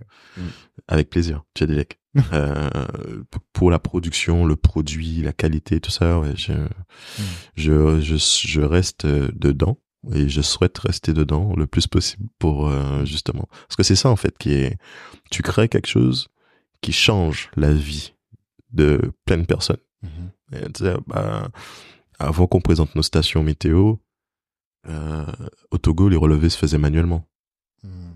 mec il récupère c'est encore le cas au Bénin d'ailleurs il récupère les infos il prend son carnet ensuite le carnet est remonté ensuite quelqu'un ressaisit. Là maintenant c'est tac tac c'est direct. Tu vois? Là tu as changé tout une tout un tout un pan Mhm. de l'activité de relevé de data. Donc c'est c'est c'est c'est un une comme tu disais c'est une entreprise à impact. Donc euh, mesurer cet impact le voir améliorer la vie des gens c'est c'est là que c'est c'est là que tu sens l'intérêt euh, du, des sacrifices euh, du peu de sommeil de de la fatigue Tout du ça, stress, l'as pas fait etc. pour rien, quoi. voilà C'est clair. C'est pas juste des chiffres. Ça, tu vois concrètement. non non tu vois concrètement ce qu'il fait et tu tu sais la vente c'est important parce que à la fin ben, c'est l'argent qui rentre c'est ce qui finance mais le l'impact de ce que tu fais sur la vie des gens ça ça n'a pas de prix ça c'est bien Ok. Euh, T'as vu le film Black Panther? Ouais. C'est quoi ton Afrique idéale Il ressemblerait à quoi ton Wakanda? Ben, le roi, alors, nous, en tout cas, dans notre secteur, hein, Ouais. pour ce qu'on fait, ben, sur Wakanda, avec euh, l'agriculture euh, au bon endroit, euh, considérée euh, comme il faut, avec un tas de techno pour cultiver, euh, pour cultiver, pour euh, pour créer, pour produire. Euh, c'est un Wakanda qui se en autonomie alimentaire, Mhm. qui n'a pas besoin d'importer Mhm. pour survivre, etc. Donc c'est ça, c'est c'est le job qu'on, c'est la mission qu'on s'est donnée euh, pour apporter des solutions numériques. Donc on est en plein dedans, hein, technologie et tout ça. Donc euh, j'imagine bien euh, Churi en train de développer des trucs, euh, en train de développer des, des trucs high tech clair. pour, euh, pour pour pour produire de manière hyper efficace avec des agriculteurs connectés qui pilotent des trucs avec leur téléphone, euh, des actions avec leur téléphone et des tablettes. euh, euh, et qui, qui, qui sont super fiers, Mhm. contents de leur métier et qui, avec plein de jeunes partout en train de dire, ouais, moi, je veux faire ça, je veux faire ça. Et euh, ça, on est obligé euh, de tendre vers ça. Parce qu'une société sans agriculteurs, c'est une société qui mange quoi? Mhm. Tu vois? Et euh, on est obligé, et je pense que, et, encore une fois, le contexte le montre, hein, c'est pas suffisamment pris en compte dans notre société actuelle euh, de comment on va produire dans 10, 20, 30 ans. Mm. Qui va produire et comment on va produire. Et euh, là, on est, on doit absolument euh, s'attaquer à ces sujets-là tout de suite, mettre des solutions en place, montrer. Quand je discute avec des jeunes euh, au Togo, je présente les solutions. Je te disais qu'on a fait des formations pour des techniciens agricoles au Togo. Et depuis la salle du Togo, je leur montrais comment je déclenchais l'irrigation en Guadeloupe. Avec les caméras, les trucs, les alertes. Et mec, je suis sûr que dans le lot, j'ai, allez, il y a eu 5-10 vocations. Ouais, Tu vois? déclenché quelque Et chose ça- des jeunes. Et quand, ben pareil, au salon de Côte d'Ivoire, il y a un père qui va, qui venait avec son, son fils, Mhm. qui était en BTS, et euh, il disait au fils, voilà, tu vois, regarde ce qu'ils font. euh. Et le fils il dit, mais ça, c'est pour l'agriculture. Et je lui expliquais, on était vraiment dans un échange. Je me dis, ah ouais, donc du coup, euh, l'irrigation, tout ça, lui, dans sa tête, il va à la mare, il prend ça. Il prend ça, il Mhm, prend son arrosoir, il, il parcourt euh, 500 mètres, ensuite il truc, ensuite il retourne. Mhm. Je dis non, t'as des pompes solaires, t'as des trucs, c'est des coûts d'acquisition, mais ça se rentabilise très vite, ta, ta, ta, tu pilotes, t'as ton téléphone, tu lances ton irrigation, Hmm. l'irrigation s'autocontrôle euh, parce qu'il connaît le besoin de la salade, enfin, tu vois. Mhm. Donc tu es dans quelque chose de, de, de connecté, de moderne, de, de bien, et tu, tu nourris ta population. Enfin, c'est ça euh, la vision de l'agriculture. Et pour moi, j'imagine très bien euh, un Wakanda qui fait de l'agriculture à ce Mhm. niveau-là. Et ce Mhm. serait vra- vraiment super, quoi. Ouais, c'est top, effectivement. Et euh, autre sujet, c'est celui de la santé mentale. Tu sais que les entrepreneurs sont particulièrement exposés aux problèmes de santé mentale, j'imagine. Comment comment toi tu fais pour te préserver sur ces sujets? La famille. Ouais. la famille. Si tu veux, la famille, c'est, c'est moi, je fonctionne beaucoup en cercle. Ouais, J'ai mon cercle avec euh, ma femme et mes enfants. Mhm. C'est mon premier cercle. Ensuite, je mets ma mère. Bon, mon père n'est plus parmi nous. Ensuite, je mets mes frères et sœurs, tout ça. Et, et pour moi, c'est se, se, se concentrer sur le cercle, euh, essayer de garder du temps à passer euh, avec celui-là, euh, complexité de boulot, de trésor, de problématiques. Prendre ce temps-là pour se rappeler l'essentiel. Parce que très rapidement, très vite, on peut se laisser envahir par les, les enjeux. Mhm. Toi, t'as les enjeux. Tu sais, quand t'es dirigeant, tu te gères toi, mais tu gères tes salariés. C'est-à-dire que maintenant on est 20, euh, t'as 19 personnes Hmm. qui dépendent directement du travail, du salaire qu'ils touchent, de ta capacité à les payer tous les tous les premiers du mois. Et si tu les payes pas tous les premiers du mois, ben t'as des mecs qui ont des prêts bancaires, des prêts immobiliers, d'ailleurs, Hmm. chose que tu peux même pas avoir parce que t'es entrepreneur quand tu vas à la banque, ils te regardent mal, mais tes salariés peuvent, c'est très bien. Sûr. Et euh, t'as tout ça, t'en as qui ont des enfants, des trucs, des machins, et t'as tout ça qui dépend un peu, enfin beaucoup même, de Mhm. ta capacité à bien gérer. Mhm. Donc toute cette tension-là et, que- qui, qui est là, faut savoir à un instant T, Mhm. c'est dire bon, l'essentiel est là. Et moi, c'est la famille. Mhm. Euh, l'essentiel est là. euh, les- tout le monde est en bonne santé. La base est, Mhm. est cool. Donc, on respire un bon coup et on repart au charbon pour gérer le reste. Mais tu vois, c'est moi, c'est ça. C'est ne jamais perdre l'ancrage et ne jamais oublier d'où tu viens.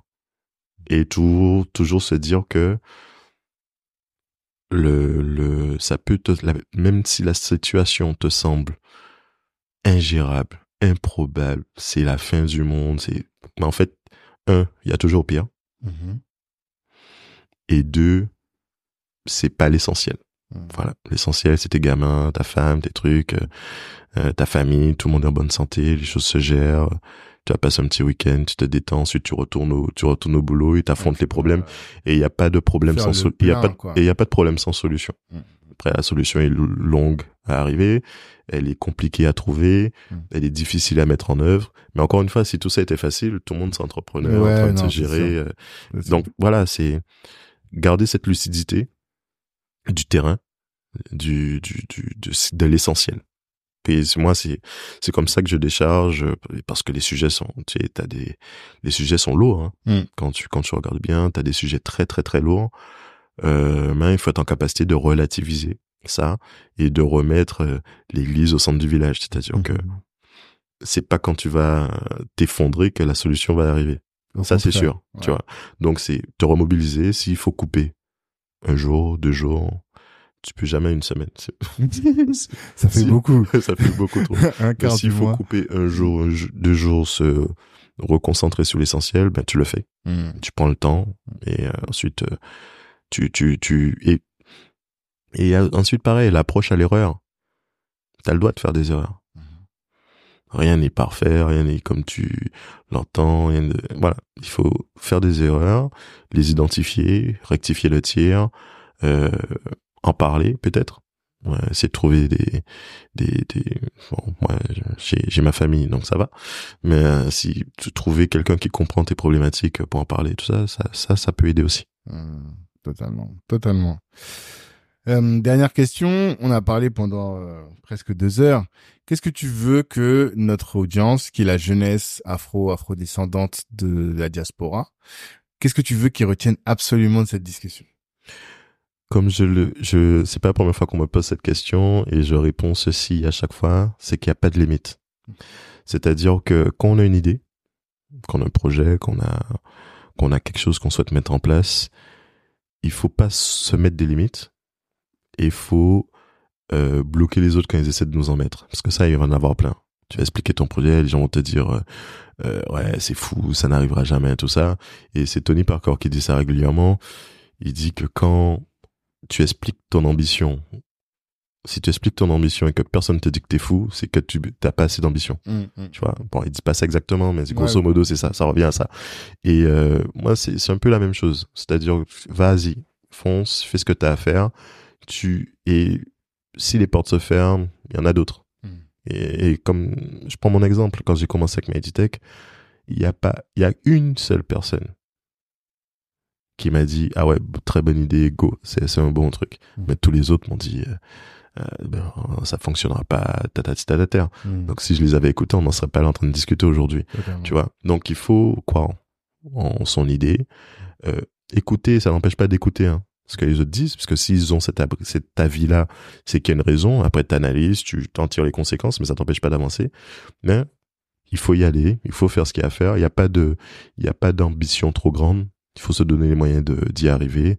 Et puis, euh, vous verrez, euh, tout, tout ira bien à la fin. Mais t'as va toujours cru en toi. Ah, mais sans, sans, sans faille. Mhm. Tu sais, tu me demandais qu'est-ce que je voulais faire au début, quand j'étais jeune. J'étais dit ingénieur génie chimie. Je me souviens de la première fois que j'ai parlé de ça à un prof. J'étais en seconde. Et le prof faisait le tour en disant, bon, il va, faut choisir les spécialisations, le bac, blabla, tout ça. Qu'est-ce que vous voulez faire? Et j'ai dit ça. Tout le monde s'est moqué de moi. Ah ouais? Tout le monde. Hmm. C'était à Mornalo, c'était en Guadeloupe. Mhm. Tout le monde s'est moqué de moi. Ah, il veut faire génie chimie, ça existe même pas. patati patata. Tu vois? Tu vois? T'en foutais. Oh, moi, total. Moi, j'ai tout fait. Moi, j'avais déjà mon circuit. Je savais que c'était bac S, prépa. Ça, tu, tu le sors d'où ça? Est-ce que c'est quelque chose que t'as acquis, que tes parents t'ont donné? Est-ce que Moi, bien, tu sais pas. Et moi, j'ai toujours vu mes parents se battre. J'ai jamais rien lâché. Toujours vu- dans des euh, dans des difficultés, dans des euh, dans des choses très compliquées par rapport à leur métier, la situation, tout ça. Donc j'ai toujours j'ai toujours vu se battre et ne rien lâcher. Mm. Ne pas dormir, se réveiller à 4 heures, aller se coucher à à 22 heures, euh, limite ne pas nous voir souvent euh, pour bosser, bosser, bosser, bosser. Donc cette idée de travail, de résilience, de de rien lâcher, j'imagine que c'est de là que je sors, que c'est de là que ça sort. Après, euh, je suis intimement convaincu que quel que soit l'objectif que tu te fixes, tu peux y arriver. Après, tu, ça va pas être simple. Encore une fois, je te dis pas que tu vas faire ça, ça, tu vas y arriver. Mais il y a des chemins pour que tu y arrives. Après, c'est à toi de décider de les emprunter ou pas.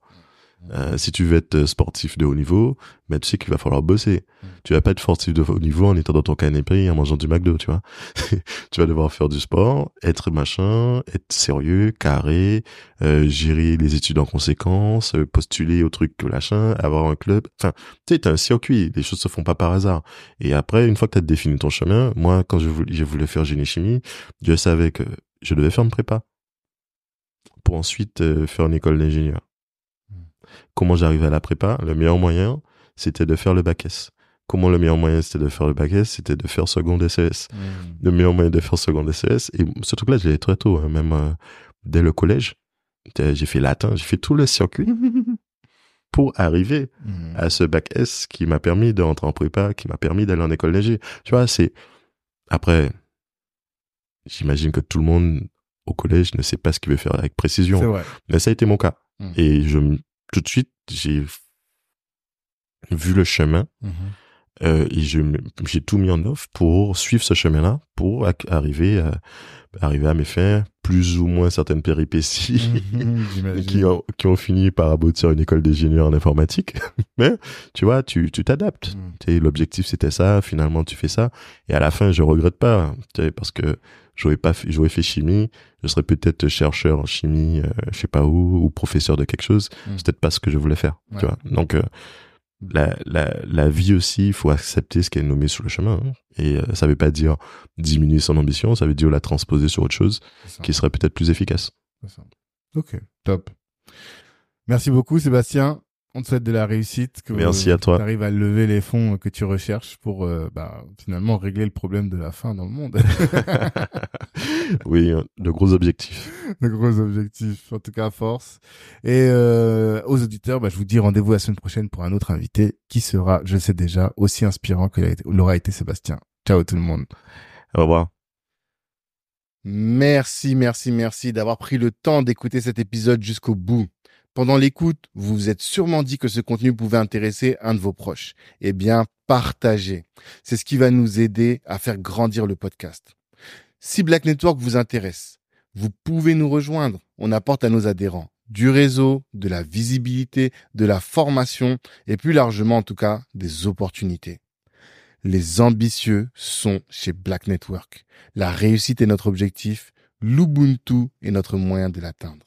Peace.